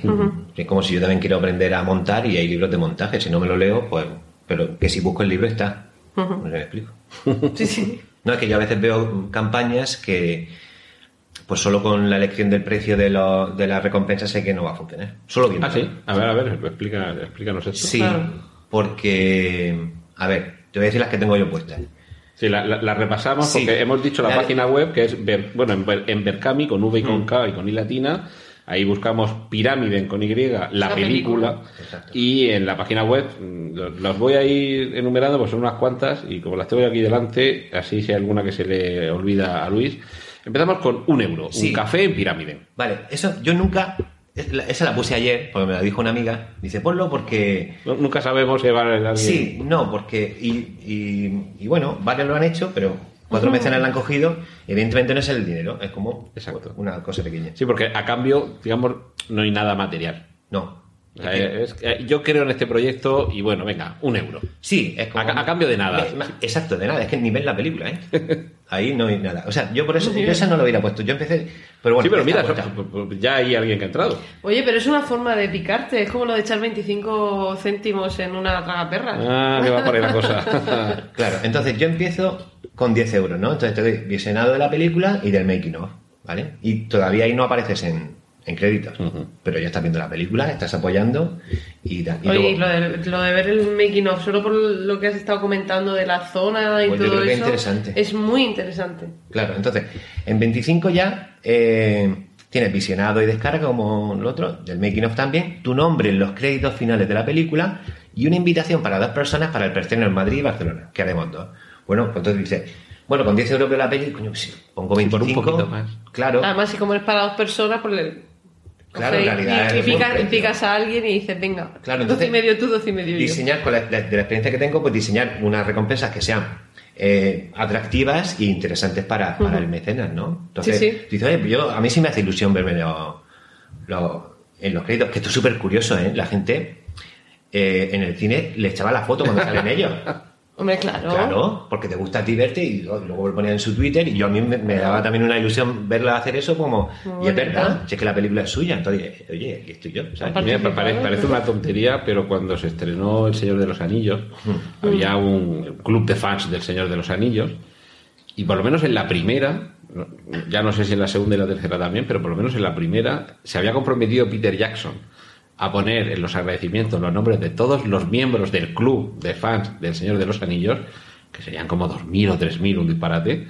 Pero escúchame, están, si con, están, claro, ¿eh? si con lo larga que era la película, que más te da echar 10 minutos Sí, más de títulos de crédito? son- no, tanto, nada. pero sí creo que son tres o cuatro minutos en los que a tres o cuatro columnas Mm. eh, va saliendo todo. Pero de todas formas, también en los Oscars, también estu- mm, o sea, no quedaba nadie de Nueva Zelanda sin agradecer por parte del equipo, porque claro, ganaron tantos Oscars que cada vez que salía, y agradecemos al club del jubilado, de tal, agradecieron a todo el mundo allí, si es que no quedaba nadie por, Claro. por agradecer. Pero es que es una cosa que se, que se queda ahí para siempre. No, claro, eso está ahí. Entonces, yo por eso en, en esa recompensa pongo una captura del corto, de nombres reales que... Que luego, por corto. cierto, eso luego cuando se busquen en Google, lo típico, no lo hacéis vosotros de meter vuestro nombre en Mm. Google a ver qué sale, si, si le meten sus nombres saldrá...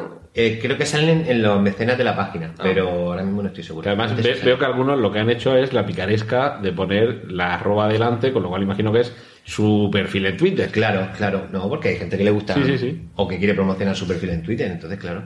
Y era sí. 15, eh, 25. 25 euros. Claro, no, si tampoco me quiero extender mucho sobre esto, simplemente decir que No, lo- los explicamos todos. sí. con la... Claro, para que la gente ya Claro. vaya Ah, directa. vale. No, Es que pero a lo mejor nos está escuchando alguien que ahora mismo no puede ver la página y aunque luego entre, Ah, vale. se lo vamos explicando así un poco por encima y, y sabe, dice, ah, pues mira, ya en ese rango de precios me movería yo. A ver, ¿qué, ¿a qué tendría acceso?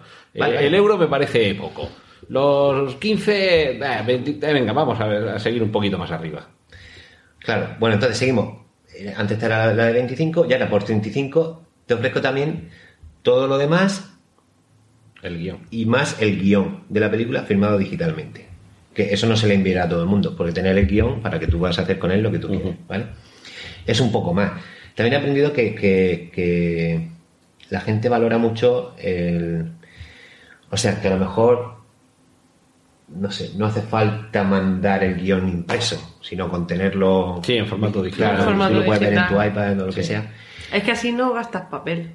Claro. Y así se es eco. Y es también... Esta- esta- Ah, claro, y esta ya es con la que me tienes a mí 45 tentado. 45 tienes tu nombre en los créditos antes de la película. Como, como, Como pro- productor. claro. Claro, claro. Y entonces, eh, Siempre eso, sí, querido- eso sí te lo, lo sí, suele ver la está gente. funcionando sí. bastante bien, ¿no? Porque ya van 15 mecenas que la han cogido. Porque no es lo mismo estar al final que al que- principio. es que fíjate que no sabemos cómo es la cara de Paula Wagner, pero estamos Mm. hartos de ver su nombre junto a Tom Cruise al principio, en los créditos iniciales de sus películas. Pues exacto. Anda, que cómo será el Y ya, y ya salto, ya salto a 75. Aquí ya vamos a cosas serias. Ahí ya Claro. es... Y, y la- y lo he puesto en una foto que no, eso es en Pirámide, con, con el actor, con Fran. Y aquí lo que ofrezco es una quedada, hicimos ya también la otra vez, con el equipo de la película, actores y actrices y técnicos, el mismo fin de semana el preestreno, tanto en Madrid como en Barcelona. Digamos que el preestreno, eh, a mí me gusta hacerlo por las mañanas, ¿no? Pues bueno, eh, pues el día anterior pues quedamos a tomar una cerveza, de, de cachón. Y yo creo que a mucha gente le interesa también quedar con, con sus Hombre, actores que le gustan. cachondeo, jiji, jaja, siempre bien. Todo esto, eh, recordamos que en cada, vers- en cada paso Sí. va incluido el anterior. Sí, sí, Sí, sí. siempre se va acumulando todo. Es todo lo que hay- hayamos dicho hasta ahora, más, Más. lo- es la como novedad. las ofertas de teletienda. Exacto. Y ahora ya, Hala. En 195, echamos, ya para no poner tanto acumulado, decimos todo lo incluido anteriormente. Y ya sí te ofrezco no solo tu nombre, sino poner tu logo o tu nombre de marca de empresa al principio, principio de la película. Y eso se ve perfectamente. En el corto también se ve como varias empresas pusieron dinero. Esto es como lo que aparece en muchas películas del Instituto Exacto. Gallego del Cine, Claro, no es lo mismo. eh, Jardinería Pérez. ver tu nombre está bien, pero a lo mejor tú quieres mover tu logo. Sí. Porque tú te has gastado tu dinero en tu publicidad, en tu logo, en tu empresa. Hombre, es, es una buena publicidad Yo creo que sí. y es económica. Quiero Yo decir, a lo sí. mejor gastan mucho más en, en, en otras formas de publicidad y esa... Mira, el Fíjate, corto- no, no tanto creo yo porque pueda ser un soporte más, mejor, con más difusión, sino por lo que supone de implicación en el apoyo de la cultura. Claro, ¿no? Si a eso voy, que es, es mejor que te puedes gastar dinero a lo mejor en faldones para prensa o en algún anuncio de televisión te y te gastan mucho más y eso llega a más ámbitos. Y ya genera, digamos, una simpatía diferente. Claro, porque, ay, mira, esta gente apoya esta la empresa, cultura. exacto, ha, ha apoyado lo- Estoy completamente de acuerdo. Mira, en, en el cortometraje nos apoyó una empresa de Barcelona, Finques Martínez, que es una inmobiliaria. Y el corto lo tengo puesto en abierto hace muy poco tiempo, en realidad, el tiempo que lleva la campaña, ya lo han visto ya 8.000 personas. Pues estoy seguro que cualquiera de los que haya visto Finques Martínez y vaya a Barcelona se va a acordar. de Claro. que- porque la implicación es muy, muy cercana, ¿no? Coño, esta empresa ayudó al director que me cae bien, que está sé, intentando hacer una no sé en película. qué rango de, de mecenazgo, micromecenazgo ibas con el corto, pero imagino que si iba más o menos por el mismo precio que esto, eh, le, Sa- sale, le sale rentable. Porque cuando, Sí. como luego tienen que cobrar fianza del que haya ido, con que nada más que vaya uno, recupera eso y un poco más. Exacto. O sea que, En realidad- aunque solo fuese uno de los espectadores, ya te digo yo que recuperan la inversión bastante. Entonces digo, ya de 195, ya no me merece la poner 300, No. 400. Ya, si tú tienes, tienes. Hmm. Sí. Y entonces ya el siguiente es 1000. Que Pongo una foto ahí de un hombre al que le cae el dinero del cielo, o que está bañándose en dinero, Podría- podemos podrías decir. puesto, lo que pasa que por derechos de imagen seguramente no, pero el, el GIF animado de Leonardo DiCaprio en el logo de Wall Street soltando dinero. repartiendo billetes. Bueno, también tiene uno Rihanna. O sea, si, si ves que el- con el de Leo te van a cobrar mucho, coge el de Rihanna. Claro. Entonces, aquí. eh, Con, con mil pavos. ¿Es todo el sí, interior? ¿qué le anterior? un poco más. A ver, todo incluido, en el primer lugar, como productor. Y te ponte en contacto con nosotros para des condiciones. Claro, es- aquí no puedo decir que te voy a dar beneficios. Eso me lo dijeron en, en Berkami. Ajá. Claro. Yo, O sea, no puedes repartir beneficios con este, digamos, productor premium. no, yo no puedo ofrecer en una página de crowdfunding beneficios porque ahí no está la base legal. Claro. Pero yo sí puedo hablar luego contigo y decirte, oye, tanto y tanto, ¿vale? Ya, ya hay una persona que lo ha comprado Sí, sí, sí. y no quiere beneficios, lo cual es más sorprendente. Bueno, por, por cierto, eh, es que en la propia página, además de ir viendo todo este listado, puedes ver, eh, porque para cada categoría hay, digamos, como unas plazas, no son infinitos. Bueno, ¿lo puedes cerrar o no? Aquí sí, están lo- abiertos. lo exacto, que lo puedes dejar abiertos porque si tú ahora mismo estás pidiendo 34.900 euros y lo superas, no puedes decir, no, no, ya no me di más dinero, ya tengo suficiente. No, no, bienvenido sea. Claro. Pero sí que puedes ir viendo en cada una de las categorías, digamos, cuántas plazas quedan, Sí. Porque sí que es verdad que algunas, en algunas ocasiones hay proyectos que dicen, venga, y camiseta con el logo. Ya. He encargado 50, entonces solo puede haber 50, no, no me cabe un 51. Sí. Y sí que hay categorías cerradas, pero en casos como este, creo que están todas abiertas. No, en este caso están Por la propia abiertas. naturaleza de esas categorías. Sí. Pero tú podrías decir, yo voy a, a- a regalarte una camiseta con el logo porque he conseguido que alguien me regale 50 camisetas. Mm. Entonces, claro, ya no puede haber 51. Son No, 50. pero eso sí, pero si además tú has dicho que la, eh, la campaña cerrada, quiero decir, una vez que ya ha cerrado la campaña, sabes cuántos son, tienes un tiempo ahí prudencial para darle su recompensa, Mm. Sí, sí, por así decir. Mm. Entonces, Sí, no. si ha habido 60 que te han pedido camiseta, pues Claro. a tiempo pasado ya dices, ah, pues son 60, encargas 60. Sí, en el anterior tenemos una foto exclusiva. Claro, pero te das cuenta, como esto iba a ser una recaudación tan grande, o si lo limito no me parece justo para todo el mundo, y si lo abro, luego enviarlo puede ser bastante complicado. ¿vale? Sí, bueno, eh, esa es un poco la contraprestación mala. Que te comprometes a un póster firmado, una camiseta con el logo, y de pronto llega un momento en el que te tienes que gastar más en gastos de envío de todas estas recompensas. Y nos quedaría todavía una categoría más de, de esta que estábamos hablando, de, de este. Esto ya, esto ya sí que son palabras mayores, Luis. Sí. A ver, eh, explícanos la siguiente categoría, qué es lo que incluye. En 5.000 euros, el productor principal, desde luego, va a ser el primer nombre que aparezca en, en la película. Eh, incluye un pase privado en cine. O sea, que tú, eh, pues digamos que. Hombre, esto también está muy enfocado para empresas, ¿no? Por ejemplo, pues tú tienes una empresa y tal, y quieres invitar a 80 clientes o a tu familia y los clientes a ver la película y tú estás patrocinando eso realmente, ¿no? Aparte, tú aparte es el primero, o sea, el impacto es como doble, ¿no? Estás invitando a la gente al cine a ver un proyecto nuevo donde el- la primera imagen va a ser el nombre de tu empresa. ¿vale? Recordemos que antes habíamos hecho la mención a esa propiedad intelectual Mm. repartida 50% director, 25 guionista, 25 compositor. El productor es el dueño de la película. Mm. Claro. El, el que, el que es el propietario de la película. Sí, sí, claro. Eh, en este caso, los, los que ponen 1.000 y 5.000 euros participan en beneficio de la película, de los posibles beneficios. Pero no se puede poner en la página por motivos legales. Porque tendrías que poner todo el rollo legal, eso ya Sí, que se eso, eso ya hay que discutirlo Sí, sí, cara sí. a cara. Ya te digo que de Ya firmando, me imagino que firmando ya contratos. Claro, claro, un contrato privado. Pero de todas maneras, mira, ya me han puesto mil euros una chica y le dije, dice, no, no, yo no quiero beneficios, yo quiero ayudarte, tengo este dinero y para ti. Bueno, muchas gracias. Pues fenomenal. Pues sí. No, yo digo, eh, volver un poco al tema de, emocional de, de- del mecenazgo que siempre me sorprende. Y, y a ver si lo encuentro. Hace dos días me mandó una chica un mensaje privado en Twitter y no digo su nombre ni nada de eso, pero si me das un minuto lo encuentro Sí. Mientras tanto, y sí. un segundo. por- Bueno, es que tampoco quiero. Ahora lo encontraré. Pero venía a decir que, mira, eh, te he puesto 10 euros porque estoy en paro y tengo un hijo que está enfermo y no sé qué, y solo puedo poner 10 euros porque tal, pero solo con participar mm, quiero ayudarte y, y que respondes con eso, ¿sabes?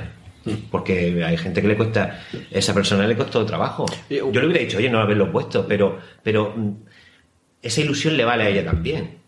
Claro, es que a lo mejor precisamente el sentirse partícipe implica eso, es decir, eh, esto es lo de los huevos revueltos con bacon, que la gallina participa pero el cerdo se implica. Sí, ah, Y a lo mejor es, es que hay gente a la que no le vale participar, que lo que quiere es implicarse. claro. Cierto. Y bueno, una pregunta, nos estamos refiriendo a la financiación de un proyecto de rodaje de una película mediante crowdfunding o micromecenazgo. Hemos aludido a esas dos plataformas, las más conocidas, que son Kickstarter y Verkami. Pero claro, eso no quiere decir que el productor esté cerrado, o sea, el productor en este caso tú como generador del proyecto de la película, esté cerrado a que haya un apoyo fuera de esta plataforma, porque no sé si se da el caso de que alguien te llegue, de, no, a mí déjame de cosas de estas de internet. Aquí tiene, no sé, 5 euros, 50 o 5 mil. O yo, yo te pongo el viaje en, en avión a... Bueno. ¿Dónde has dicho que era esto? ¿Esto era... ¿En Yecla era? Bueno, he, he pasado por ahí, en, la- en- en- en el, en el buen sentido, en el buen sentido, que es amigo. Ahora, en Desde el Infierno pasó que alguien quería poner 5.000 euros y, y lo puso a través de la página, claro, porque si no, que me des tú a mí los 5.000 euros en mi bolsillo puede hacer que no consiga el objetivo Ah, de la bueno, página. claro. Entonces me quede con los 5.000 eso y nada más. No, se pone a través de la página y así. Lo que sí puede pasar después es, o incluso terminado el crowdfunding, que alguien se quiera implicar Y eso también pasa, ¿eh? De, Oye, mm, he visto esto por lo que sea, porque la gente está muy ocupada. ¿Cómo puedo ayudar ahora? Entonces, a veces lo he hecho en mi blog, o he abierto otra página otra vez, o ya se habla de otra manera. Y, por ejemplo, ¿se puede abrir un segundo eh, proyecto Sí. de financiación, no para el rodaje, sino para la promoción y distribución? Sí, claro. Además, eso se hace mucho en Estados Unidos. Que una vez terminada la película, como te quedas sin dinero prácticamente, abres otro crowdfunding para, para distribución. ¿Y en tu caso cómo lo vas a hacer? Una vez que, como la vas a rodar, porque la vas a rodar, ¿cómo lo vas a hacer? Yo iré primero a la distribución eh, online, con plataformas y ya... Bueno, eso está muy bien. Como comentaba, cuando hicimos el cortometraje, mi idea principal era, aun sabiendo que era muy complicado por el tiempo, porque yo quería volver este verano, si no me tengo que esperar otro año, es a juntar el cortometraje a un dossier y enviarlo a las productoras, como te digo. Eh, y aunque muchas están muy ocupadas, productoras que a la misma vez tienen, son plataformas, tipo Movistar, puede ser, y Netflix es productora y plataforma de exhibición. Y no hay el nombre ahora mismo, pero una de ellas se dice, mira, ya tenemos cubierto el, el, el- el cupo de empresas, de películas que podemos apoyar cada año, pero cuando la tengas hecha nos las enseñas y, y podemos exhibirla. Claro. Eso ya es mucho para... Porque no se llegaría a ese acuerdo de, entre comillas, coproducción, pero sí que se podría llegar al acuerdo, una vez que ya está terminada la película, de distribución. O de financiación de la próxima, a lo mejor. Si Bueno, eso ya sería otra se- historia, sí. Claro, si ya se ha dado que ya la has distribuido, ya la has presentado Hombre, por tener- internet, porque con in- por in- eh, por inter- en internet ya, ya eh, emitiste, bueno, o se, se estrenó el anterior. El, el, Desiertos. el- Desde el infierno era también, creo que también Sí, fue sí, la de puse, internet. la- claro. Mm. Sí, pero esta ya sería un- un- una cosa distinta que directamente eh, a mí ese email que me dice cuando la tengas terminada no las enseña, no es tan fácil que te lo manden, ¿eh? No, Tampoco. claro, claro. Porque imagínate la cantidad de proyectos que le llegarán. Claro. Y gente con dinero que dirá, venga, me pago la película y tú me la pones. ¿no? Es porque han visto el proyecto, han visto el corto, han visto que puedo hacerlo. Entonces, es- me parece Es muy como una promesa de, de ya de ponerla en salas. Claro, claro. La que me lo dijo, Exhibirla la persona en que me lo dijo era la directora de compras de esa empresa y es una de las más grandes. Y ahora hasta aquí. O sea que no tiene casi por encima nadie. No, no tiene nadie, esa persona no. O sea que si le gusta a ella, Ya está. la, la podremos ver. Lo mismo, claro. Entonces, esa es la cosa. Evidentemente también la ofreceremos a más sitios, pero ese tipo de respuesta, pues la verdad que motiva, ¿no? Porque dices, mira, si la hago, va a verla esa persona exacta, que es la, es la persona que tiene que verla. ¿Te- ¿Supone eso un nivel de exigencia adicional o Yo creo que no. tú cuando estés rodando tú piensas en que la película tiene que No, salir siempre, como tú la has visto? siempre que estás rodando, intenta dar el máximo dentro de tus posibilidades. Entonces, eh, ya que lo vea una persona, ya te- lo haces para, para hacer lo mejor posible. Luego puedes tener tus errores o tus deficiencias, pero tú intentas siempre al máximo. Nunca dices, bueno, esto ya está. No. Y luego para el proceso de Mm. montaje y de postproducción de la película, Sí. ¿también necesitas algún tipo de ayuda económica o has pedido única y exclusivamente la ayuda económica que necesitas para el rodaje? Eh, a ver, bueno, gracias a Dios, hoy día se puede hacer todo en un ordenador, aunque ya tengo un, un- se me ha ofrecido un, Un chico, sí, no, no, de sonido, Ah. de sonido, eh, que trabaja en una de las mejores salas de sonido de mezcla de, de España, que, que se me ofreció para, se me ofreció para el corto, pero supongo que para la película, para echar una mano en ese sentido, para hacer las mezclas finales. Eh, también os digo que, que es increíble el nivel ya que podemos tener cada uno en nuestra casa, porque al final lo que estás haciendo es eso. Es verdad que luego, si tú estás en una sala de cine probando el sonido como en el cine, vale, pero esta película saldrá en el cine y haremos la mezcla. En el momento que pase en el cine haremos la mezcla para el cine, pero el objetivo principal va a ser casa, Sí. televisión, incluso tienes que pensar mucho en el móvil, ¿eh? Sí. Claro. Hoy día. Eso, por ejemplo, en, un, en una película, que por lo que se ve en el corto, en las fotografías que acompañan al dossier, eh, los escenarios, no te voy a decir que lo son todo, pero la atmósfera que generan ya de por sí, Sí. ayuda muchísimo. Claro.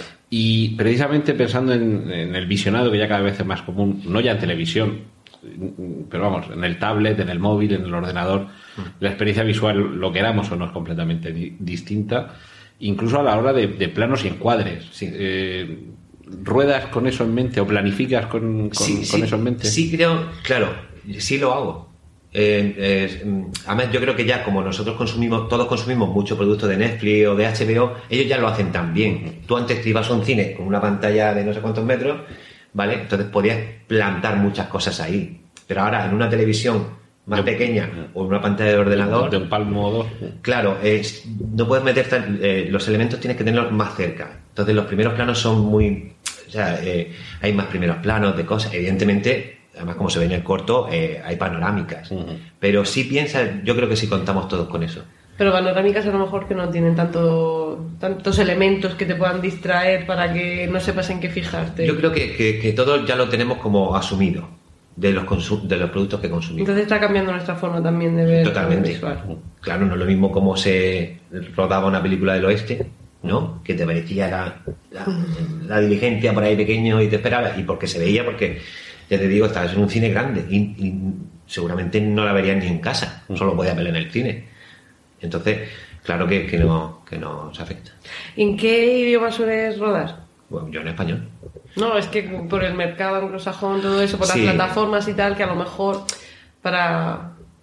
Mm, Puede pasar lo que pasó con The Ring, ¿no? Que se Sí. hizo en japonés y después se hizo en inglés. Eso era una de las cosas que quería preguntar. abre los ojos. Si te, si te habías planteado que una vez eh, finalizado el rodaje, estrenada o distribuida, o estrenada y o distribuida Pirámide, hay alguien que le eche el ojo y que diga, eh, eh, aquí podemos llevar nosotros otras cámaras con otros actores y contar esta misma historia o una parecida. Eh, ¿A ti mm, tienes algún tipo de, de pensamiento, de capricho o de, no sé, o de, o de mal... mm, como, como era lo que decía eh, Harrison. Sí, eh, tengo un mal presentimiento sobre esto. Sobre que eso se lo encargaran a otro o es un sentido de posesión de no, no, esto es mi proyecto y solo lo puedo rodar yo. No, bueno, te entiendo. Eh, ¿Qué me preocuparía? ¿Que alguien hiciera una película en pirámide? Sí, pero no, sería mi película. que- o que compraran los derechos y que otro Bueno, director pues- con otros actores hiciera tu misma película contando más o menos Sí, lo pero me lo mismo. estaría comprando a mí, que el guion es mío. Sí, sí, sí. Ah, vale. Pero que tú ahí te sentirías un poco como le he entregado mi hijo a otro. No sé hasta qué punto, yo creo que todos tenemos precios. o sea que, Nos faltan putos, faltan Faltan financistas. financistas, que decían en Nueve Reinas. no, hombre, evidentemente me gustaría que me llegaran de Hollywood y dijeran, Luis, venga. Pero toma- así, con esa familiaridad, no le diría Don Luis para usted, no sé, algo toma, así. un par de millones. Si llega con un par de millones te puede decir Luis. ¿Quién quieres tú? ¿Quién crees que te ponga de protagonista? Venga, pues quiero a este, a, a que sea. No, claro, ojalá pasara algo de eso. Y vamos a ver, eh, estamos hablando de un proyecto que para el rodaje, rodaje y vamos a incluir ahí también el montaje, Eh, sí, en principio. Dejando aparte distribución, distribución puede ir a salas o puede ir a plataformas de streaming, todo eso lo dejamos aparte, pero lo que es que la, la película sea un producto finalizado y facturado para que ya lo pueda consumir el público, estamos hablando de 34.900 euros. Eso es lo que aparece en Mercami. Sí. ¿Eso es todo el coste? No. Ahí. No, porque si se lee bien en la página, esto, esto no lo hemos hablado todavía, eso es para la grabación en pirámide. Exacto. Porque aquí Claro. también has Sí. dicho que había escenas también en Sí, España. hay unas cuantas escenas. También es verdad que no es la- misma complicación. Una escena de oficina en Madrid, una escena en una casa también de la pareja, que son muy, entre comillas, fáciles de, Sí. de rodar y no tienen la Sí, no tienes que desplazar un equipo, que, que ese detalle lo damos ahora, de a quién te llevas al No, claro. círculo polar ártico, claro. Claro. La, la disponibilidad. Oye, este fin de semana, ¿cómo lo tienes? Uy, este me viene mal. Venga, pues el siguiente. No, no, lo claro. mismo Madrid que- Un planteamiento muy distinto. Seguramente lo haríamos en Barcelona, porque tenemos ahora, hablamos un poco sobre el- los actores si queréis. Eh, Tenéis infraestructura en Barcelona para claro, hacerlo. claro. Y Y, y esa parte del presupuesto. se haría otro crowdfunding. Ajá, por eso. mucho más pequeño. Claro, porque ya es un rodaje muy distinto. Son, ah, yo también lo que te decía, cuando escribí el guion, lo escribí ya con toda la idea. Es decir, si hay una escena en una casa, que es la casa de la pareja, ¿no? El protagonista con su pareja, pues ahí puede salir un par de veces. Y la oficina donde trabaja y, y el bar donde trabaja la chica. Eh, no sé si hemos dicho los días. Bueno, has dicho los días de rodaje del corto en pirámide. Sí. Tres días. Sí. Eh, ¿Cuántos días de rodaje en pirámide eh, son Sí. necesarios? Yo lo he calculado para ocho días pensando que a lo mejor podemos hacerlo en siete. Y, pero ahí, claro, no incluyes el día y medio de ida y el día y medio No, no, de no. vuelta. Siete días en pirámide. De rodaje. Sí, sí. Eh, siete noches. Ahí tienes también el título para otra película. También. Sobre el rodaje, ¿eh? Siete noches en pirámide. Mm. Yo subcontrataría a algún otro cámara que fuera por detrás grabando todo. No, no, si quiero hacer esta vez porque luego te da mucha pena no Bueno, grabarlo lleváis making of. Lo... Sí, sí, lo- pero lo íbamos haciendo. Quiero que mm, tenerlo mejor organizado. de, de que haya un making of eh, O sea, o sea, alguien potente. con Sí. otra cámara aparte Sí. que no que no interfiera en el rodaje, pero No, que del mismo equipo técnico, pero que. eh, bueno, la, la cámara en el cortometraje la, la manejé yo, aunque tenía un compañero de fotografía, pero que alguien esté siempre grabando un poco todo con una cámara menos, bueno, de más de rodaje de vídeo, de. No con un iPhone, pero. Sí, no, no con un iPhone, pero que sí haya un- una idea de, de hacer un ma- making of Un interesante. respeto a los iPhone que tenéis dos iPhone delante grabando esto con Y en cierto momento se podría un mezclar el, el making of con la película, pero eso ya sería otra, otra cosa. Bueno, entonces tendríamos ese, Hmm. ese complemento al rodaje en pirámides, que sería el rodaje aquí en España. Con esto, dos campañas de crowdfunding, habríamos completado el rodaje. Sí. Y, decimos que el montaje. Ahora Sí. también te quiero hacer alguna pregunta un poco técnica sobre, sobre esto. Con eso ya tenemos la película terminada y a partir de ahí eh, nos vamos a distribuidoras, Sí. distribuidoras encantadas, distribuidoras mm, que se niegan, nos vamos en paralelo o alternativamente a plataformas de streaming Sí. y lo mismo, plataformas encantadas, plataformas que se niegan. Para los casos positivos no hay que indagar más. Para los casos negativos, si te dice de una o varias, una o 21 exhibidoras, te dice, mira, yo esto no lo, no lo veo, tenemos una temporada muy complicada, van a estrenar la nueva Star Wars y no le veo el hueco a la tuya, no queremos hacerle competencia a Disney, no lo veo. El- las de streaming, te dice filming, no, no me cuadra porque esto aquí los rusos nos han dicho que no nos metamos en jardines. En el peor de los el casos, peor de los casos. Muy bien. ¿cómo vemos esta película? En el peor de los casos la pongo para que. Por, por eso te digo que, que en el peor de los casos, un streaming que no dependa ni de Sí, Netflix, no, no, a ni ver. de HBO. No, si la pregunta es buena, sí, tú mismo filming, puedes, y- puedes en, en plataformas como Vimeo o incluso en Amazon, tú poner un. eh, ser tú el distribuidor. No estás dentro de, de- de lo que son las plataformas, que es lo ideal, pero tú sí tienes el control. Es como cuando vendes un libro digital. Yo, desde mi cuenta de Twitter o Facebook, digo, ¿queréis ver la película? Pues por 3 euros entra aquí y la alquilas para verla en casa. Sí, claro, esa sería la, la última opción. Y, y eso más o menos sí que lo has indagado también un poco. Sí, sí, sí, eso lo he pensado, pero lo dejo Sí, para sí, el último. claro. O sea, ¿para, para qué te vas a meter en más profundidades Ya si sé. antes vas a tener... No, como Ya. eso sé que lo puedo hacer siempre. Pero ya se preocupará Luis del futuro. De eso. Dentro No, pero de unos digo, meses. en realidad hemos tenido. em, porque puede parecer que la respuesta ha sido más al dossier y al proyecto, ¿no? Por parte de las productoras o, o las exhibidoras, pero ha sido muy buena porque lo han leído bien y tal. Y, y yo digo, mira, es para rodar el verano que viene, ¿sabes?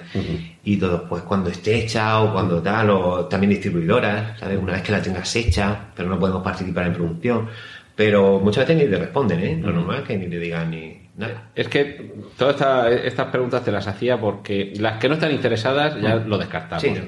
Pero puede, sí que puede haber plataformas de streaming o exhibidoras que estén interesadas e incluso a lo mejor en el caso de que alguna productora dijera, Luis, esto me interesa para meter pasta. Pero, y aquí en los peros Sí. es cuando llega la diferencia en la que a lo mejor lo del crowdfunding, porque es que es posible que quien nos esté escuchando esté pensando que el crowdfunding es el último remedio para levantar una película que nadie ha querido levantar. Pero es que, incluso que en algún caso pueda ser así, tú puedes decidir voluntariamente, aunque lo pueda ofrecer y que alguien me la produzca o me la coproduzca, claro, la libertad creativa que voy a tener controlando yo el producto en algún momento se acaba. Sí. Porque si alguien pone dinero, ya te dirá, no, no, no, no, una semana en ese sitio tan raro, no, te vas dos días, ruedas planos de recursos y te vuelves. Claro. Que ya haremos aquí en un decorado Un el colegio, el cine o la escuela vieja. Exacto. Pero claro, tú dices, eh, pero es que lo que le confiere valor a esta película Son es los que sea pájaros. la escuela de pirámide, el cine Claro, de pirámide, claro. el hospital viejo de pirámide. No, un otra decorado. cosa, o que te impongan actores que no te gusten, músicos que no te gusten, música que no te guste. Un corte, que no- o sea, un montaje que claro, no te guste. Claro, yo lo puedo hacer mejor o peor, pero, pero ese montaje es mío. Y yo creo que también en eso Así eres más fiel a lo le que da una tú- persona, claro. Eh, A lo yo hay que cosas que yo hago que a lo mejor un productor nunca haría. Pero no porque sea mejor o peor, porque en este mundo el cine ya, ya y últimamente, y a mí me encanta, mm, se puede hacer todo. Tú puedes mezclar blanco y negro con color saturado, como hizo Oliver Stone, y al siguiente sin sonido, y después con música, y funciona si lo haces con cierta gracia. Quiero decir, a lo mejor yo quiero meter un corte donde además que se oigan los pájaros, y está en negro, y de repente se ve una, y el, y el productor dijera, "Puf, eso no lo veo. Me está, me está restando. Está ¿no? cortando, eh. Claro. Entonces, esa pregunta es muy interesante porque eh, si entrara un productor, que de momento no ha entrado, y dijera, toma, 300.000, pero el corte final es mío, tendría que pensarlo mucho. Porque este proyecto sí se puede hacer de esta manera. Otro a lo mejor no, pero este sí, Sí. porque lo que decimos, lo- los, decorados están construidos. Entonces, eh, no me haría mucha gracia, ¿eh? Mm, Por una parte sería muy cómodo que alguien pusiera el dinero y digo, mira, yo cobro esto por guionista, por director Mm. y por montaje. No, no, es que el montaje no lo vas a hacer tú, lo va a hacer Mm. Manuel. El mejor monte, de- vale. Mm, Bueno, sería porque- muy cómodo. Que, que el montador sea otro, pero déjame que yo lo supervise. Vale, pues claro, no, no me des 300, dame alguno menos y ya puedo opinar. claro, es que a veces pasa que, que ves películas y solo muy pocos directores, me di cuenta, esto ya estamos hablando de lo que es el cine en general, que solo muy pocos directores que están muy, muy en lo alto del cine mundial, en España podríamos decir Amenábar, eh, eh, Ah, Sí, Almodóvar, Amenábar, Almodóvar. Almodóvar, pero y- más Almodóvar. Y un poquito más. Claro, que él tenga el control total sobre su película. Ahora, ¿quién es el director que más vende de España? Almodóvar. Eh, Ahora mismo seguramente Bayona. Bueno, sí, pero Bayona, ya, porque vende El dinosaurio. mundo jurásico, claro. De Sí, es ahí, no. De dinosaurio e inundaciones. Bueno, ¿Para cuándo un inundaciones con dinosaurios? Claro. Bueno, ¿qué director, creador, guionista vende más? Evidentemente. ¿Dónde llego? Pues como pasaba con eh, Ciudadano Kane, que tuvo de las pocas veces que ha tenido todo el control sobre la producción, salvando todas las distancias. Yo creo que el tener ese control desde el principio hasta el final eh, aporta mucho al producto. Que te puede gustar o no, pero es tiene una forma y tiene un sentido. Es que yo puedo jugar con el sonido, además lo hago, ¿no? Porque también, bueno, yo estoy de imagen y sonido y el sonido lo creo que lo manejo muy bien, de mil maneras, que, que eso otra persona no me dejaría a lo mejor. ¿Has visto una película que se llama Sound Studio Berberian? No. Pues te la recomiendo no porque sea una gran Sí, película. la, la ha visto él y otro más, el director, creo. verás cómo sí.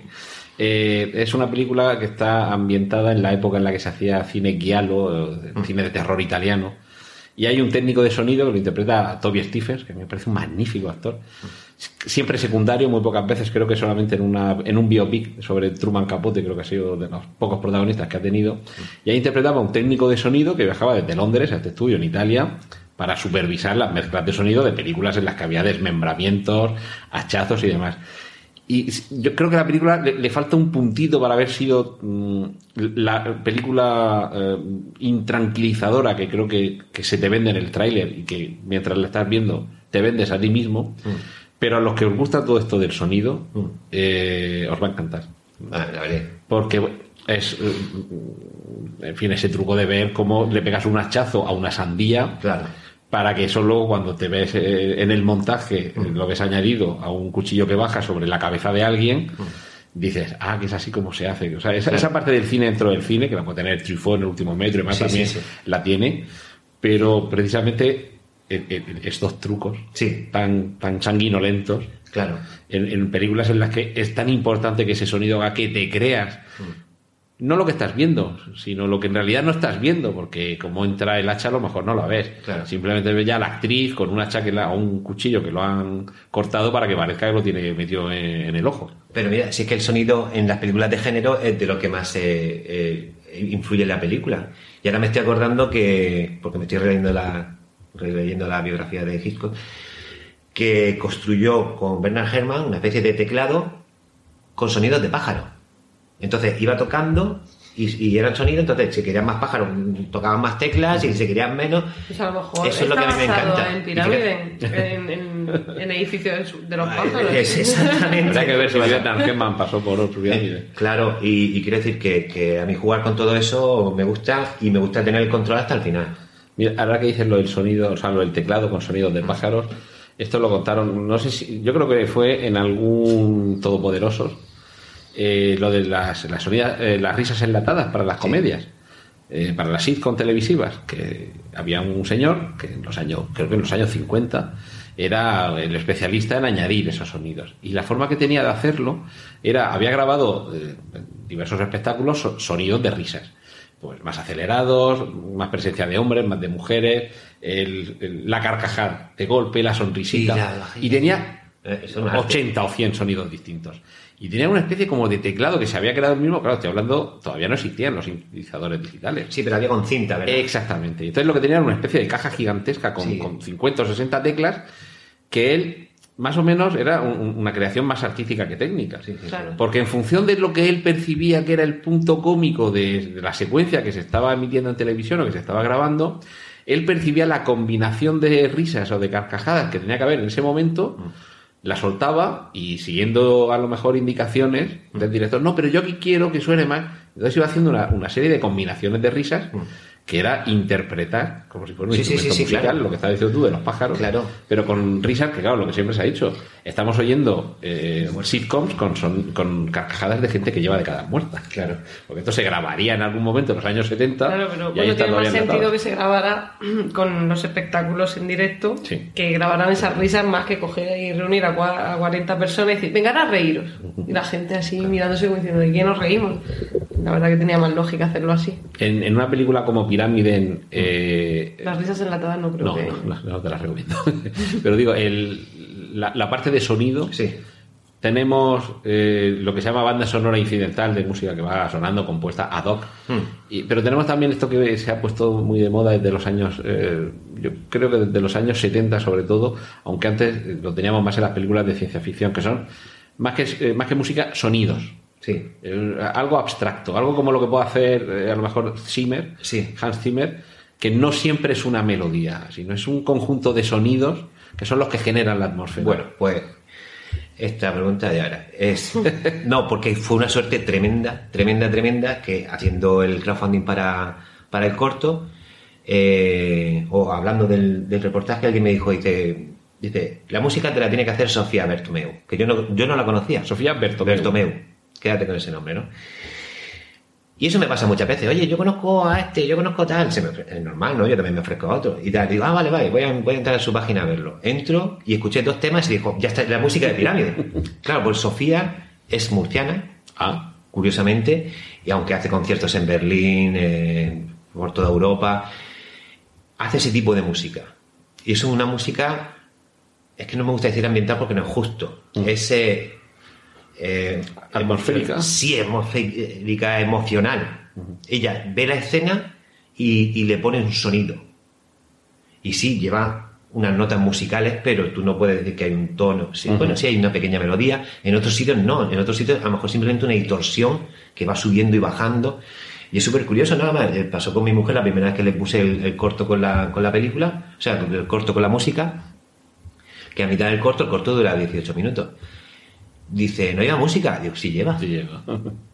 Y eso es lo mejor que te pueden decir. Sí. Además, dice, porque se oye mucho, pero está tan bien integrada esa música con, con, con, el- con la imagen que a mí me parece una maravilla, me Sí, parece pero un si la genio. tienes de fondo y no te das cuenta de que está. Claro. Es Ahora- que ya lo hemos dicho- Pero eh, si una vez que la quitas, sí lo notas. Si Sí. le quitas la banda Bueno, sonora y yo es que "Uy, yo- aquí esto le falta vidilla. Yo estuve, y se lo dije, lo puse en Twitter porque yo lo cuento todo en Twitter, estaba montando una de las escenas del corto y es una escena dentro del, del pabellón de baloncesto abandonado donde está el protagonista haciendo unas fotos y tal y, ya- y ya lo puse con la música que me había pasado Sofía y es increíble porque esa música te lleva a la sensación que teníamos estando allí no a la que te están dando las imágenes Y ella, la- y ella, ella no había estuvo. estado. eso es lo tremendo que hace eso es lo que tremendo Entonces, es increíble Entonces sí que conseguiste, como director, Sí. llevar esas sensaciones. De Sí, lo sí, que no, hablábamos claro, antes, porque, conseguiste porque a, a llevarlo. los que estuvimos allí nos impresionaba también mucho. Porque, sí, porque si ella no estuvo y consiguió Hombre, es que ese es su arte, eso es lo que ella hace muy bien. A ver si Luis Ender ha encontrado Juan Mm. Hitchcock a su Bernard Herrmann. Claro, Bueno, yo con Sofía, vamos, repito las veces que haga falta, de verdad que es un, una genio de musical. Ah, había un, un aspecto más técnico que sí que te quería preguntar, que tiene que ver con el montaje. Eh, eh, has explicado también antes que la libertad que te da el ser el dueño de tu, de tu Sí. producción te permite decir, bueno, yo esto lo voy a hacer aquí así, de esta forma, porque creo y- o siento que es como debe ser. Eh, Recuerdo un chat, creo que fue con el diario La Opinión aquí en Murcia, que hubo uno de los que intervino, que te preguntó algo acerca de, creo que era una parte en el montaje del comienzo de Desde el Infierno, que hay un montaje un poco sincopado. Sí. Y a lo mejor alguien desde fuera puede pensar, uy, esto lo veo raro, yo creo que es porque Luis Endera se lo ha montado él, o sea, se ha hecho él el montaje Mm. Sí. y, y- y no sabe hacerlo. Dice, bueno, entonces estaría mal toda la película, no solamente... No, claro. Eh, eh, si lo ha hecho eso así es porque pensaba que tenía que ser así. Entonces, la ventaja que tienes de, de poder hacerte tú el montaje, técnicamente, Mm. Eh, o sea, ordenador, programa, ¿cómo, cómo lo solventas? Eh, ¿Te echa alguien una mano? ¿Lo, lo haces por las madrugadas cuando pierdes el sueño? Cuéntanos un poco ese, No, ese a ver, proyecto, el montaje- ese, ese proceso. El montaje es de esas cosas que, que cuando ya estás terminando te das cuenta de todo lo que has hecho y todas las horas que has hecho. Cuando estás empezando, estás con la ilusión de ver las imágenes y, y como que no sabes, no eres consciente de todo lo que vas a tener que hacer después.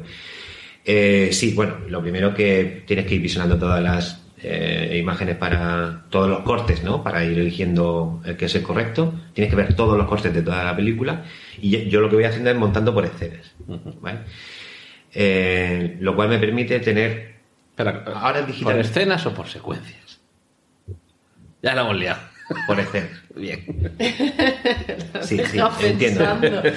No, sí, escena eh, el cementerio, Sí, exacto. el tal, el cine. Hemos rodado en una unidad de espacio. Sí. Eh, Exacto. Mañana 10, hemos rodado 15 todo lo que pasa en el cementerio. Venga, Exacto. vamos a ordenarlo. Claro, es una escena. No, es- Vale. Sí, claro. eh, de todas- en el corto no, en el corto ya lo monto todo de golpe. Pero para las películas sí lo hago por, por escena. Hay gente que te dice, es que así luego pierdes calidad al final del montaje. Y no es así. ¿Cómo? Porque el. Bueno, es un tema más complicado de decir. Hoy día no se pierde calidad digitalmente. Ah, bueno, claro, tener el, el etalonaje digital. Sí, ¿te sí, no, no. Lo que eso? quiere decir que si yo hago una escena y la renderizo, Sí. y eso le pongo en el- la pongo junto a los cachos, Ajá. vamos a decir, los Sí. trozos ya renderizados, de ahí ya no, uno para el cine ya no renderiza más, porque de ahí se sacan El tips, máster, digamos, tips, o- ah. tips. Ah, Sí, sí, eso ahora te lo explico si quieres, muy interesante. Y para y si yo solo junto para subirlo a Vimeo, si eso está en MP4 con 24 mil millones de no sé qué de bits, de no sé cuánto, en, en el proceso no va a perder. No digamos que el ordenador pasa dos veces por la imagen y la procesa, no coge esa misma imagen y la deja porque ya no tiene nada que hacer. No le estás pidiendo que cambie nada. Pero la gente piensa que sí. Lo que quiere decir, yo monto por escena, volvemos a eso. ¿Por qué? Porque eh, lo veo más lógico, tengo como mis bloques, ¿no? Y hoy día, antes, es verdad, pues no se podría hacer, porque era vídeo, Ujú. ahora es digital. Digo cuando montaba vídeo, cine, cine, está claro. Bueno, ¿y qué pasa? Pues eso, voy haciendo escena por escena, dentro tengo mis carpetas y luego ya hago un montaje final, agrego esos trozos y ya pongo la música de fondo, los fondos, el audio y todo. Y no sé si todo el mundo lo sabe, pero cada, cada plano tienes que equilibrarlo. Tienes que equilibrar la luz y el contraste y el- equilibrar el color de cada plano, de cada corte. y luego el conjunto. Y luego el conjunto. Claro, tú ya intentas que esté todo en un nivel para que no haya salto entre una cosa y otra. Eso en los últimos tiempos, bueno, a ver, siempre te das cuenta hasta que llega un día en el que te ponen delante la palabra y dices, ah, que esto se llama así, este proceso se llama, bueno, con la parte fotoquímica era el etalonaje, y luego en el digital, creo que mucha gente que lo sigue llamando igual, pero también lo llaman corrección de color Sí, o demás. Color pero, sí. Exacto, pero básicamente es que todos los colores sean armónicos a lo largo de toda la película. Más o menos. sí, que no se note mucho que lo has grabado en días distintos, Exacto, con luz distinta. distintos. Claro. Y luego, sobre todo, el que haya, que, que yo en el caso de Pirámide, es que ya lo veo que te lo da la propia naturaleza, que es eso de lo de la familia de colores. Sí. Y que además tenga una significación. Es decir, siempre que vemos a este personaje, los fondos son, o los fondos, las tonalidades principales en ropa, en decorados y demás, o en iluminación, son tonos azules, que son tonos fríos, por ejemplo, Mm. Sí. y cuando aparece este otro personaje son en tonos cálidos, tonos rojizos, marrones, porque es un personaje pasional y el otro es un personaje calculado, por ejemplo. Mm. Esto, claro, Pirámide te ofrece poca capa de colores. Sí, sí, no, es todo muy chulo. Sí. Pero, pero claro, precisamente eso te, te puede facilitar el trabajo a la hora de trasladar una serie de sensaciones que se supone que esas correcciones de color también sirven para eso, para armonizar, unificar y Claro. que tenga un sentido, que, que, que los colores no sean gratuitos. No, no, no son gratuitos. A ver, en, en Pirámide una de las cosas que tuve que hacer, y porque claro, cuando haces el primer montaje lo enseñas a, a amigos y todo eso, equilibrar el color, tiro un poco más azul, aunque allí hay mucho ya azul y, y verde.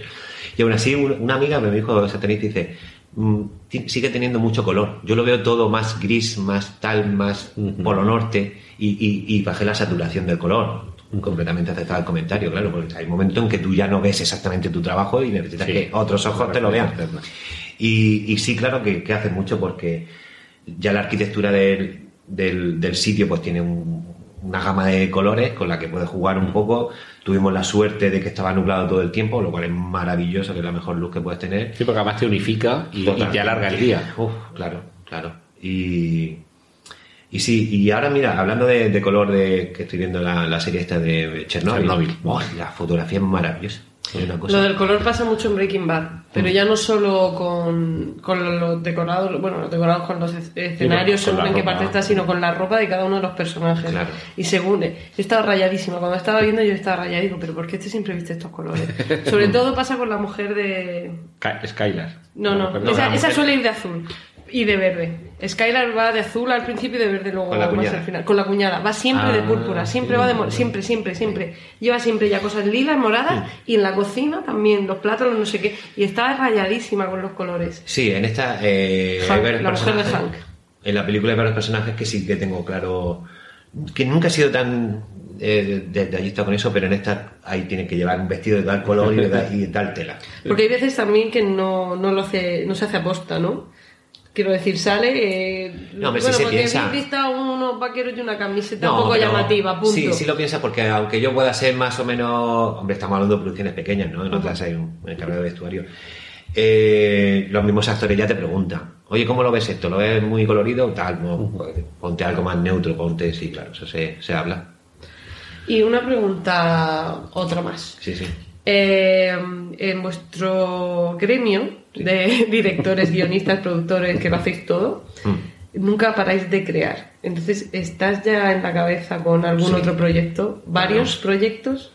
Claro, tengo un- una comedia. ¿Una comedia? Hombre, Sorpresa. Está bien, ¿no? Sí, y... ¿También te vas a ir a la Conchinchina a grabar o va a ser No, aquí en plan... Pero el tema es tan, tan original. va a ser en los Mateos de Cartagena. los El tema es tan original y tan, aunque lo tengo registrado. Me falta un poco para terminarlo, tengo 70 páginas ya. Me Bueno, faltan 20 y pico, claro. sí, sí. Eso Además, ya. lo han leído, eh, esto sí lo puedo decir, eh, Gorka Ochoa, Ana Milán, ¿vale? Y están locos porque termine el guion. Y es una, una comedia, eh, solo puedo decir que, que ni siquiera, bueno, eso sí lo puedo decir, que tiene elementos políticos, pero no es política, ¿vale?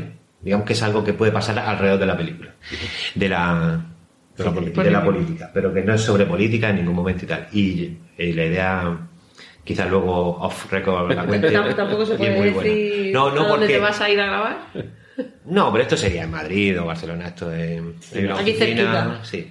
Me gusta, mira, sí puedo decir una cosa, que sería un poco el universo Ferser, ¿no? Ah. Ese- Ah, sí. Este universo un poco cutre, mm, Sí. tú me entiendes, ¿no? Así, de... Un universo un poco Ibañez también. ¿no? Exacto. Sí, sí, Ferser y Ibáñez, esa es la idea. O sea, quiero una oficina antigua, pero es, es actual, Sí, sí. lo ha entendido perfectamente. Sí, bueno, en la película de Anacleto, Agente Secreto Sí, también. exacto. Es que yo creo. la- Yo creo que eso nos sale bien. Super López, sí, que tenemos ahí esos tres referentes del cómic, Vázquez, Ibáñez y Han, Sí. que un poco re- reflejan una España que estaba ya empezando a salir de lo cutre, Exacto. pero todavía no era la, eh, la España que ya con la movida, con los años 80, la democracia y demás, Claro. ya se consolidó como una Claro, España moderna. La modernidad en ese momento era tener un teléfono rojo muy llamativo en tu, en tu despacho, es verdad, no, no había ordenadores y esas cosas se destacaban. Si necesitas un teléfono rojo, conozco a alguien que lo tiene, estos así antiguos de... El teléfono góndola. No, no, no gondola, de Ah, eh, sí. con- Ah, del más antiguo todavía. sí, sí. No, claro, pero ese era el cutre. El, el bueno ya era el otro de. ¿Góndola? No, el No. siguiente, el Teide. El Teide, El exacto. Teide. Ah, vaya, bueno, pues... Eso, eso- eso ya era la modernidad. Exacto. Bueno, Eso- pues ese rojo así, además rojo, Mm. con su rueda... No, el Teide no lleva rueda. era- Pues este sí lleva su rueda, todo. Muy bonito, rojo. Seguramente te lo alquila por un sucio y módico precio. Pues eh, en eso estamos en una comedia que parece que no me pega, pero la gente que la ha leído se ha reído muchísimo. Y en este caso, para Pirámide, mm, no. Obviamente, porque ya el decorado lo tienes allí, ya se encargó el comunismo de ponértelo ahí para que fueras tú a hacer tu película. Bien.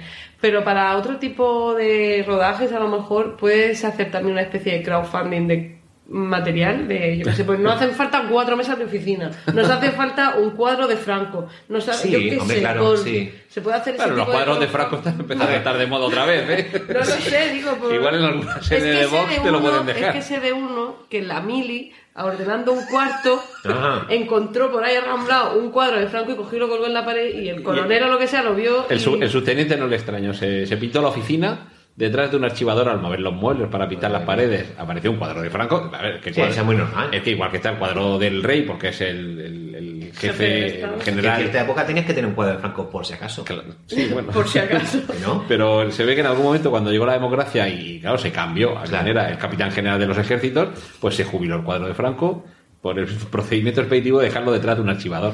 Y cuando 24 años después llegaron a pintar la oficina, había ahí un cabo muy cachondo que cuando hubo que volver a colgar los cuadros, cogió el de Franco, lo colgó. Y allí entraba la gente Y no decía nada. y los mandos miraban, dice, noto algo raro. Dice, claro, mi subteniente, es que el color de la pintura resalta el color de sus ojos. y ahí, ahí se quedó. Me imagino que en algún momento lo, lo quitarían. Pero se pueden hacer crowdfunding de Tú puedes hacer crowdfunding para, claro, para lo que tú quieras. De todas maneras, sí que la idea esta de la, de la comedia, mm, eh, quiero que vaya ya con productora y... Esto ya lo tiene que producir Mediaset o Andrés Media. Sí, sí, esto ya de Es que veo que es ese tipo de... de- Sí, de- no, además que vamos a tener actores de, de mucho peso y que ya apoyan el, completo, el, el proyecto completamente. Bueno, quizá por ahí también Y que puedan se tener rieron. ayuda de- por, por su parte que puedan... No, hombre, ya presentaron un dossier con, con grandes figuras, con un guion de comedia que en España más o menos se vende y aunque tenga que esperar, aunque yo pierda control sobre ciertas cosas, ya es un proyecto muy distinto. Esto es mucho más personal. ¿Serías más laxo a la hora de que te... Muchísimo. Con la comedia sí, ¿no? Ya más... Vale. No, si me dicen muchas gracias, el guion es tuyo, la va a dirigir Fersen, o ojalá, como cualquier otro, y el montaje lo va a hacer Pepito, pues, Pepito. Sí. Pues... No, no tengo tanta implicación Emocional. artístico-emocional con esa, aunque me divierte mucho y quiero que se haga, pero lo veo más como si hubiera parido una idea que puede moldearse de otra manera. Y seguramente hay gente que lo haga mejor que yo. ¿no? Sí, que No- le pasa como a George Lucas cuando le contó en la playa una tarde a Steven Spielberg su idea sobre Indiana Jones Exacto. y como acababa de terminar de rodar eh, la primera de la Guerra de la Galaxia, si estaba hasta arriba, y le decía a Spielberg, hombre, pues esto molaría mucho que lo rodáis. No, esto que lo ruede otro. Claro. Y dice, vale, pues tú produce que ya dirijo yo. Sí, pero eso, que, que, que, hombre, no estoy desmereciendo la comedia, pero que, que no, no le tengo el mismo cariño emocional. Sí. Sí, aunque pero- tengo muchas ganas de que se haga y de reírme mucho viéndola. Pero no es como esto, que el, el guion de, de Pyramiden es muy yo. Y la comedia, aunque me parece muy divertido, no tiene cosas mías de mi vida normal porque no estoy en ese mundo. No sé si me explico. Sí, Sí, sí. No eres tan cómico. No, no, que, que, que no, no... No, no, no eres gracioso porque eres He aplicado cosas eh, escribiendo el guion que yo creo que sí que son graciosas. Ya estos actores que son de comedia eh, le han parecido graciosas, con lo cual ya he pasado un primer filtro, pero no he tenido que buscar mis traumas de la infancia para escribirlo. ¿Vale? Es más, viendo lo que es la sociedad actualmente, viendo la televisión, pues ya te puede, ya tienes bastante ideas para que te salgan. No mm, se nos debe olvidar antes de concluir Sí, la- la anécdota. La anécdota, pero- que lo tengo mirado. Ah, sí. Sí, pero a- Príncipe a- heredero de antes de la de los anécdota y, bueno, y antes de preguntarle a Luis, hay algo que se nos haya quedado en el tintero y él quiera sacar a relucir.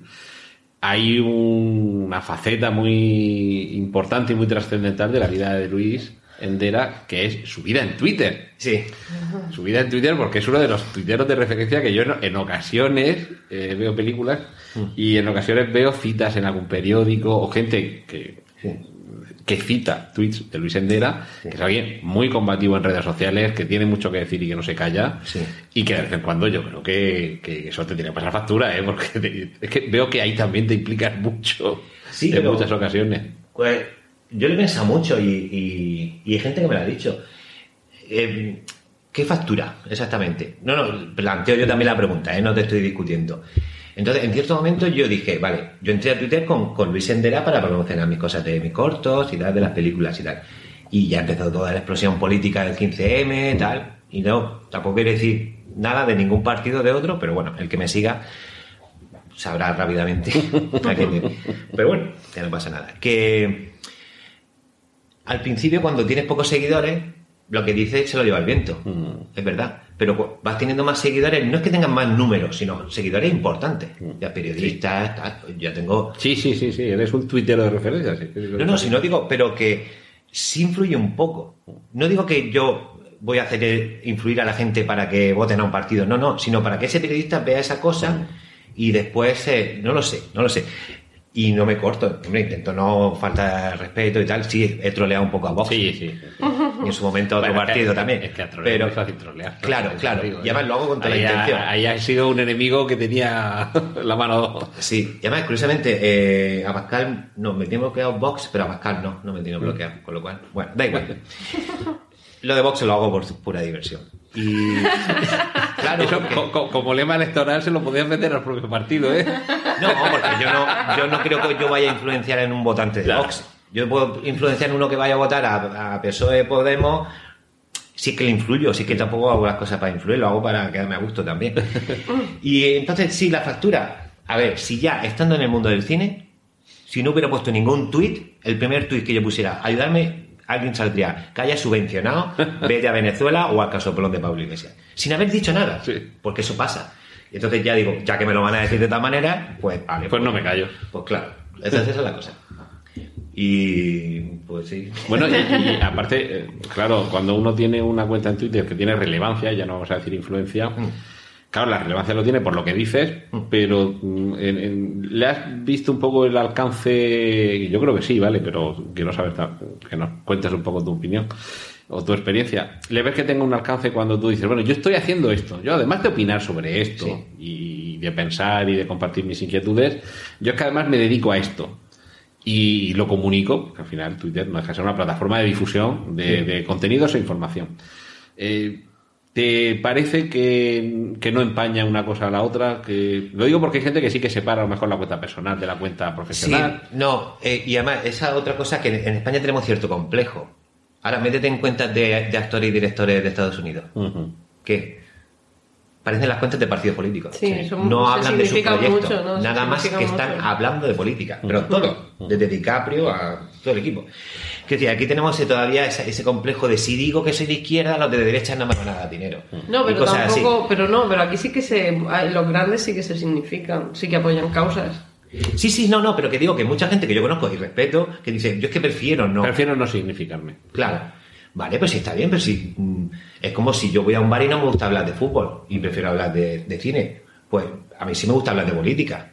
No tiene por qué gustarte a ti. Si es que a lo mejor yo también entiendo que cada uno tenemos nuestros hobbies, entre comillas, ¿no? Y nuestras aficiones. Pues es verdad que últimamente pues la política me interesa mucho. Bueno, siempre me ha interesado, pero. Y estamos en un momento nuevo en España, entonces me parece muy. Sí que es cierto que quizá ha, habi- ha habido una confluencia de lo que la tecnología nos ha permitido con redes Sí, sociales, con un momento en el que se puede decir que la, la política está más entretenida que hace a lo mejor 15 o 20 años. Claro, o sea, se ha juntado todo. Desde el 15, yo, es que fue en, Sí, en sí, Twitter sí, a partir de esa fecha. y en cinco meses empezó lo del 15M y yo, ostras, qué marcha hay aquí. Pero es que esto será como el principio de la democracia, que había más partidos, que estaba todo así como Claro. la efervescencia de que Hasta era una se- cosa nueva. Hasta pero- que se pose la pastillica en el fondo y se acabe Claro. la También te voy a decir una cosa. Yo Esto creo es así, que ahora mismo a está- cierto nivel eh, hay una cosa que me gusta mucho que a cierto nivel ya no hay nube.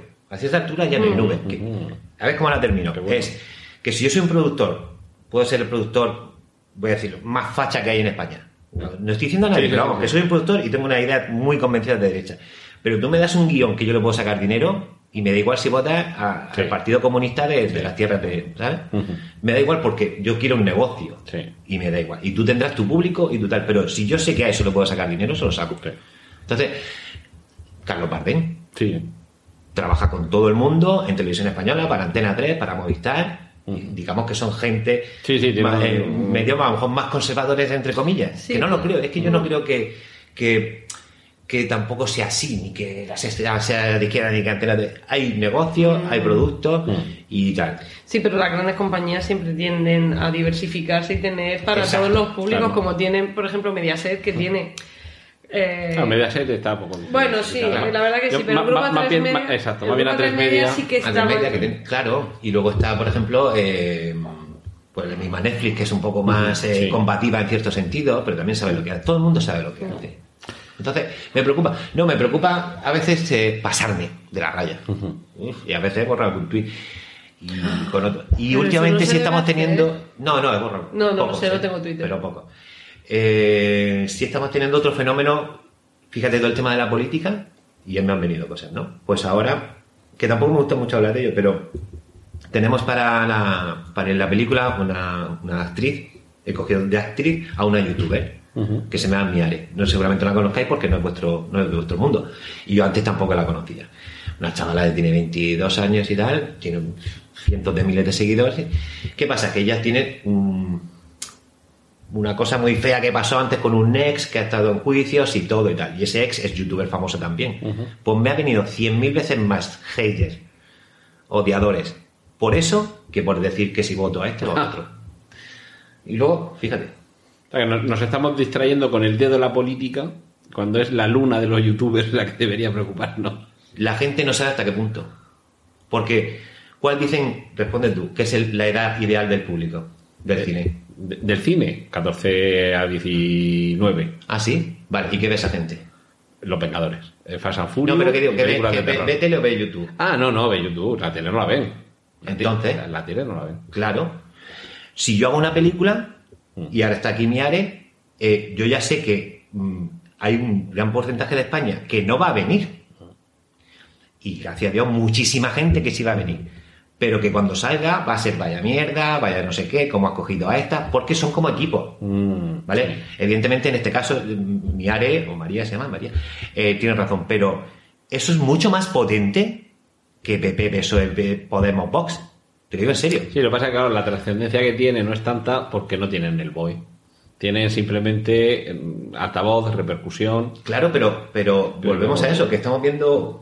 Sí, sí, preocupamos por cosas, pero tenemos que estar viendo abajo lo que hay, ¿eh? Y, y tú, ¿dónde quieres un anuncio? ¿En el hormiguero o que te lo haga Wimichu? O, que te lo- o el o el Rubius. Rubius. Perdona, no hay pregunta. Es que la pregunta esa no existe. Sí.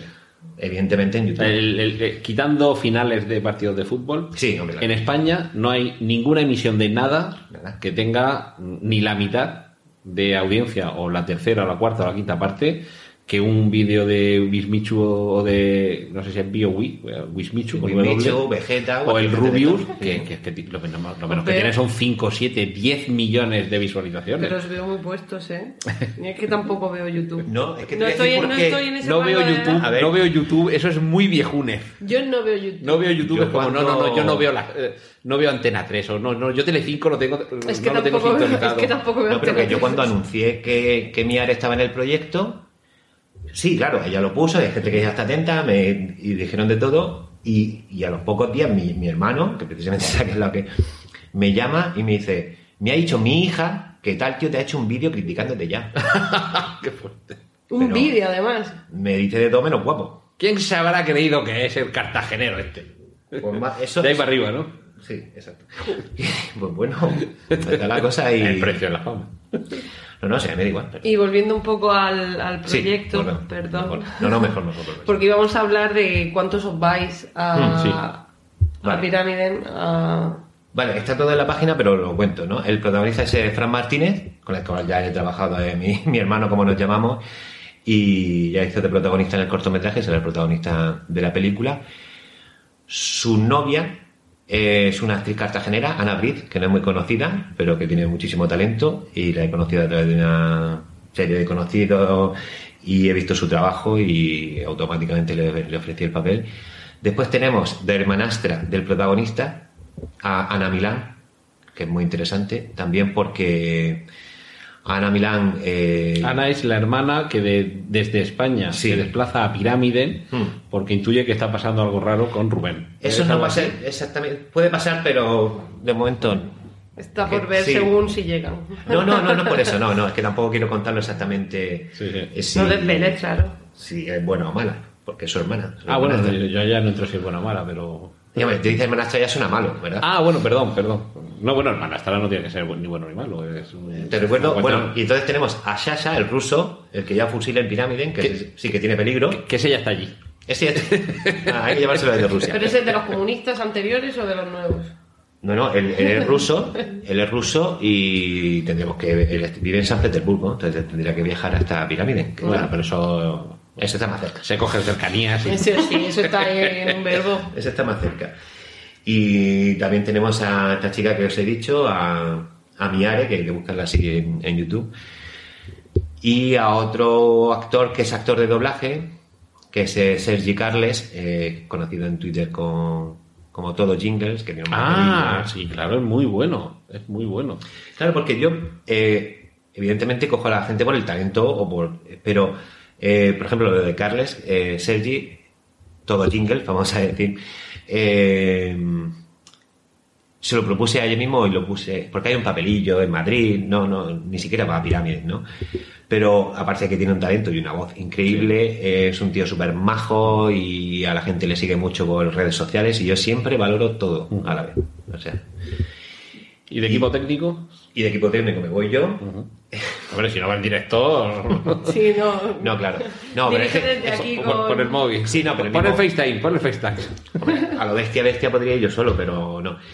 Eh, pero vamos, sí manejo la cámara. En el corto también la manejo yo. Voy también con José Evangelista, que es director de fotografía, es un fotógrafo también de Cartagena. Esta vez el equipo es bastante murciano. Y un técnico también en audiovisual muy potente que vive en Suecia, que también es conocido Ah, en Twitter, que siempre Dani, Daniel, que es el típico que siempre está investigando las nuevas cámaras, los nuevos cachivaches, las nuevas fórmulas. Entonces, yo creo que hacemos un equipo entre artístico y técnico muy interesante. En total nos desplazaríais allí, ¿cuántos? ¿Seis? ¿Siete? Pues eh, lo que te he dicho, siete. Porque todo, la, la, Siete, siete. la novia también, la que hace... La novia en cierto momento a lo mejor va. Vale. Vamos a no desvelar. Bueno, vale. Y eh, lo que nos, nos has dicho que está limitado el aforo en el hotel, pero limitado a cuántos en el hotel de Pirámides. Eh, Sí, no hay tanto. Eh, no sé si hay 12 habitaciones. O sea que vais, Justas. vais a, a llenar el pueblo. Sí, sí. No, no había muchas. eh, además, que te lo dicen con tiempo, que reserves Sí, con tiempo claro. para que no se te llene. Claro, es que eso no tiene expectativa de llenarse mucho más. Porque luego tampoco podrían comer todo a la vez en el, en el salón. No, no, es que no está preparado para No eso. tiene, no tiene El, el hotel se abrió hace no sé si 4 o 5 años y es la temporada es muy corta y no te puedes permitir tener, no sé, 40 habitaciones. ¿En, en qué fecha sería el, el En agosto, en agosto. A finales de julio o agosto veremos cómo cuadra el asunto. Pero claro, con lo de reservar con tiempo, ¿cuánto tiempo? Porque, Hombre, siempre se puede adaptar, pero vamos, mínimo dos meses. pues, si no es justo. Sí, vamos justo.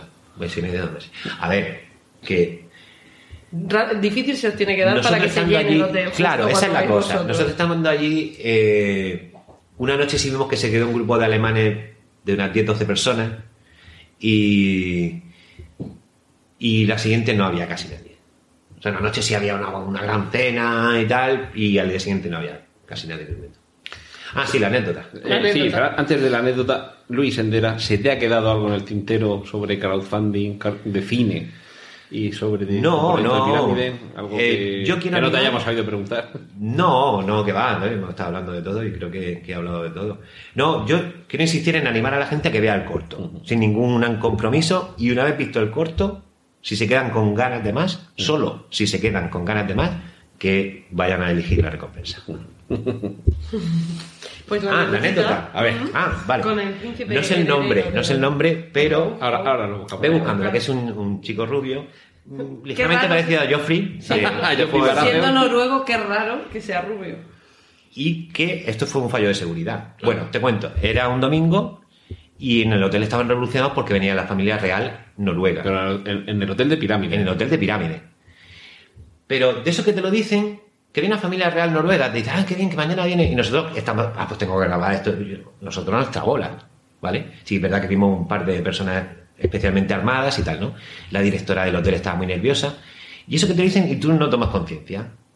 Porque es como si a ti te dicen, fíjate cómo es nuestro cerebro, que te dice, mañana viene a Murcia el rey. Va. A ti te da igual. Pues si a ti te dicen, aunque estés en pirámide, mañana viene la familia real, en tu cerebro español no se da cuenta, ese es, de Tiene un nombre que... muy bonito. ¿Cómo se llama? Sver Magnum. Sverre Magnus. Magnus. vale. Yo creo que esa V debe ser una U. Sverre Magnus. Bueno, pues eso de que estuvimos hablando por la monarquía, pues yo sí, a mí no me gusta, bueno, yo soy republicano, y ellos estaban un poco emocionados, los mecánicos, avión mecánico y tal. Bueno, mañana viene, pues mañana viene. Yo mañana tengo que ir a hacer al, al puerto a grabar, yo iba con mi rollo. Bueno, de eso que estamos a punto de salir, uno ya está afuera, y, y- y claro, como iba un poco lejos del hotel, siempre el agua, ah, pues yo voy, a, voy al baño a rellenar eh, la botella de agua. ¿Se puede beber ahí el agua del grifo? Sí. Ah, no es como en Murcia, que te mueres si bebes. No, no, si allí, fíjate si hay nieve. Bueno, y en eso que entonces sí vi a los padres, o sea, Ah, Hakon y, sí había uno que muy característico que lleva barba, Y Metemari. y Metemari. al, al de barba. Al. Jacob. Jacob. Vale. Entonces, es- entonces sí sabía. ahí sí tomé conciencia. Es exactamente, sí. Jacob. Además, muy simpático en persona también, te sonríe muy bien. ve, no como ella. Y te digo, ah, coño, el príncipe. O el rey, no sé si es rey o príncipe. Es rey. Es- es príncipe. Es príncipe. Vale, y digo, pero eso que seguía yendo a mi bola.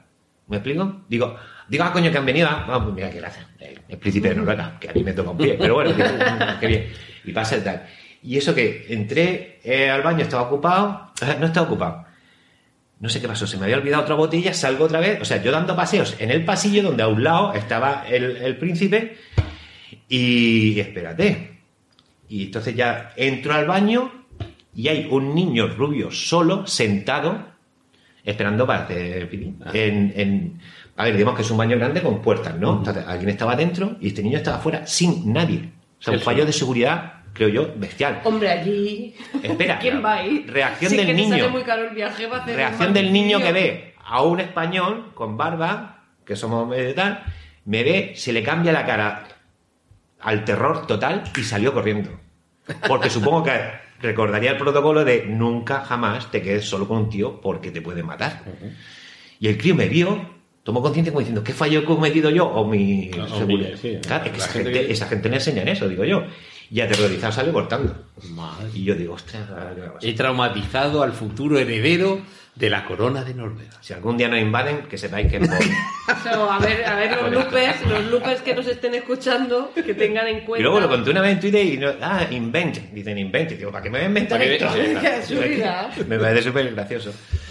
Y, Y nada. y después no entró nadie allí a... No, no, porque, a ver, tampoco ahí tú puedes ir muy lejos, ¿eh? Si hubiera. Que como ya saldrá. No, sí. sí. Por eso te digo que como te vas a ir hasta allí para hacer un cometer Vale, imagínate que yo estoy loco. o lo que bueno, sea. ya, pero eso en es este caso sería un magnuscidio. ¿no? Magnuscidio, claro. Claro.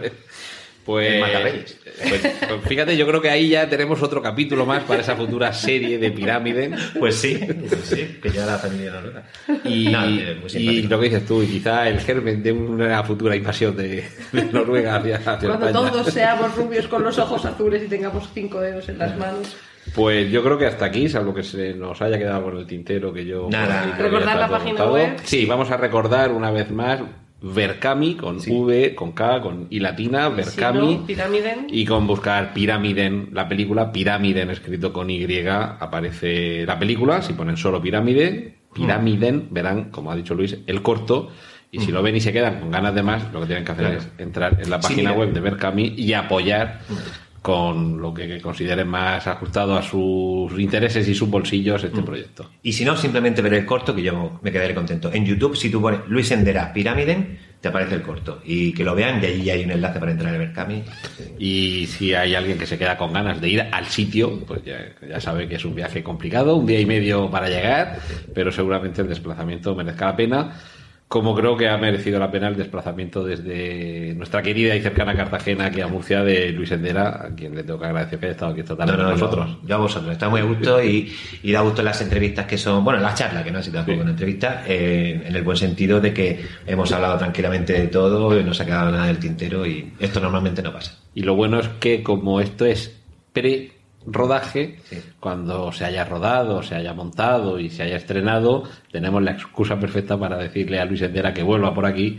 Para nos- contarnos las anécdotas del rodaje. Exactamente, y cómo ha sido el proceso de montaje, qué se ha quedado fuera, cómo ha sido la negociación para la exhibición o la distribución. Eso vamos a tener ahí una segunda parte, seguramente ya sería para el año que viene. Sí, sí, para el año que viene. La peli estaría terminada el...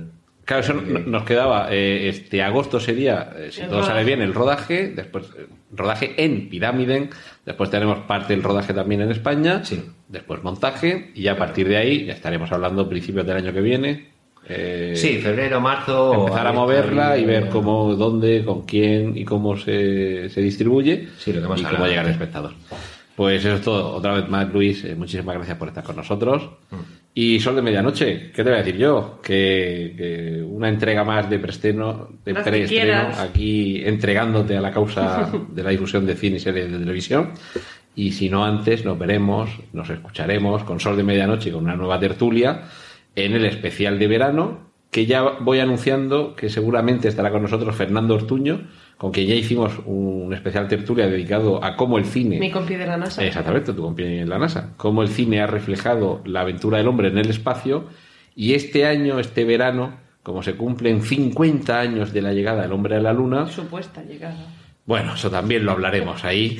Malditos conspiranoicos. Lanzad un láser a los retroproyectores eh, de los espejos que dejaron ahí en la superficie de la luna, hombre, ya. Y eso, que hablaremos con Fernando Ortuño, en concreto de eh, el cine que nos ha llevado a la luna. Y la semana que viene, aquí en preestreno, seguimos, como siempre, con el formato habitual, con noticias sobre cine y series de televisión. Muchísimas gracias por estar ahí. Un saludo a Antonio Rentero y hasta la semana que viene. ¡Y corten! Gracias por escuchar Preestreno. Puedes contactar con nosotros en emilcar.fm barra preestreno, donde encontrarás nuestros anteriores episodios. Genial, la positiva.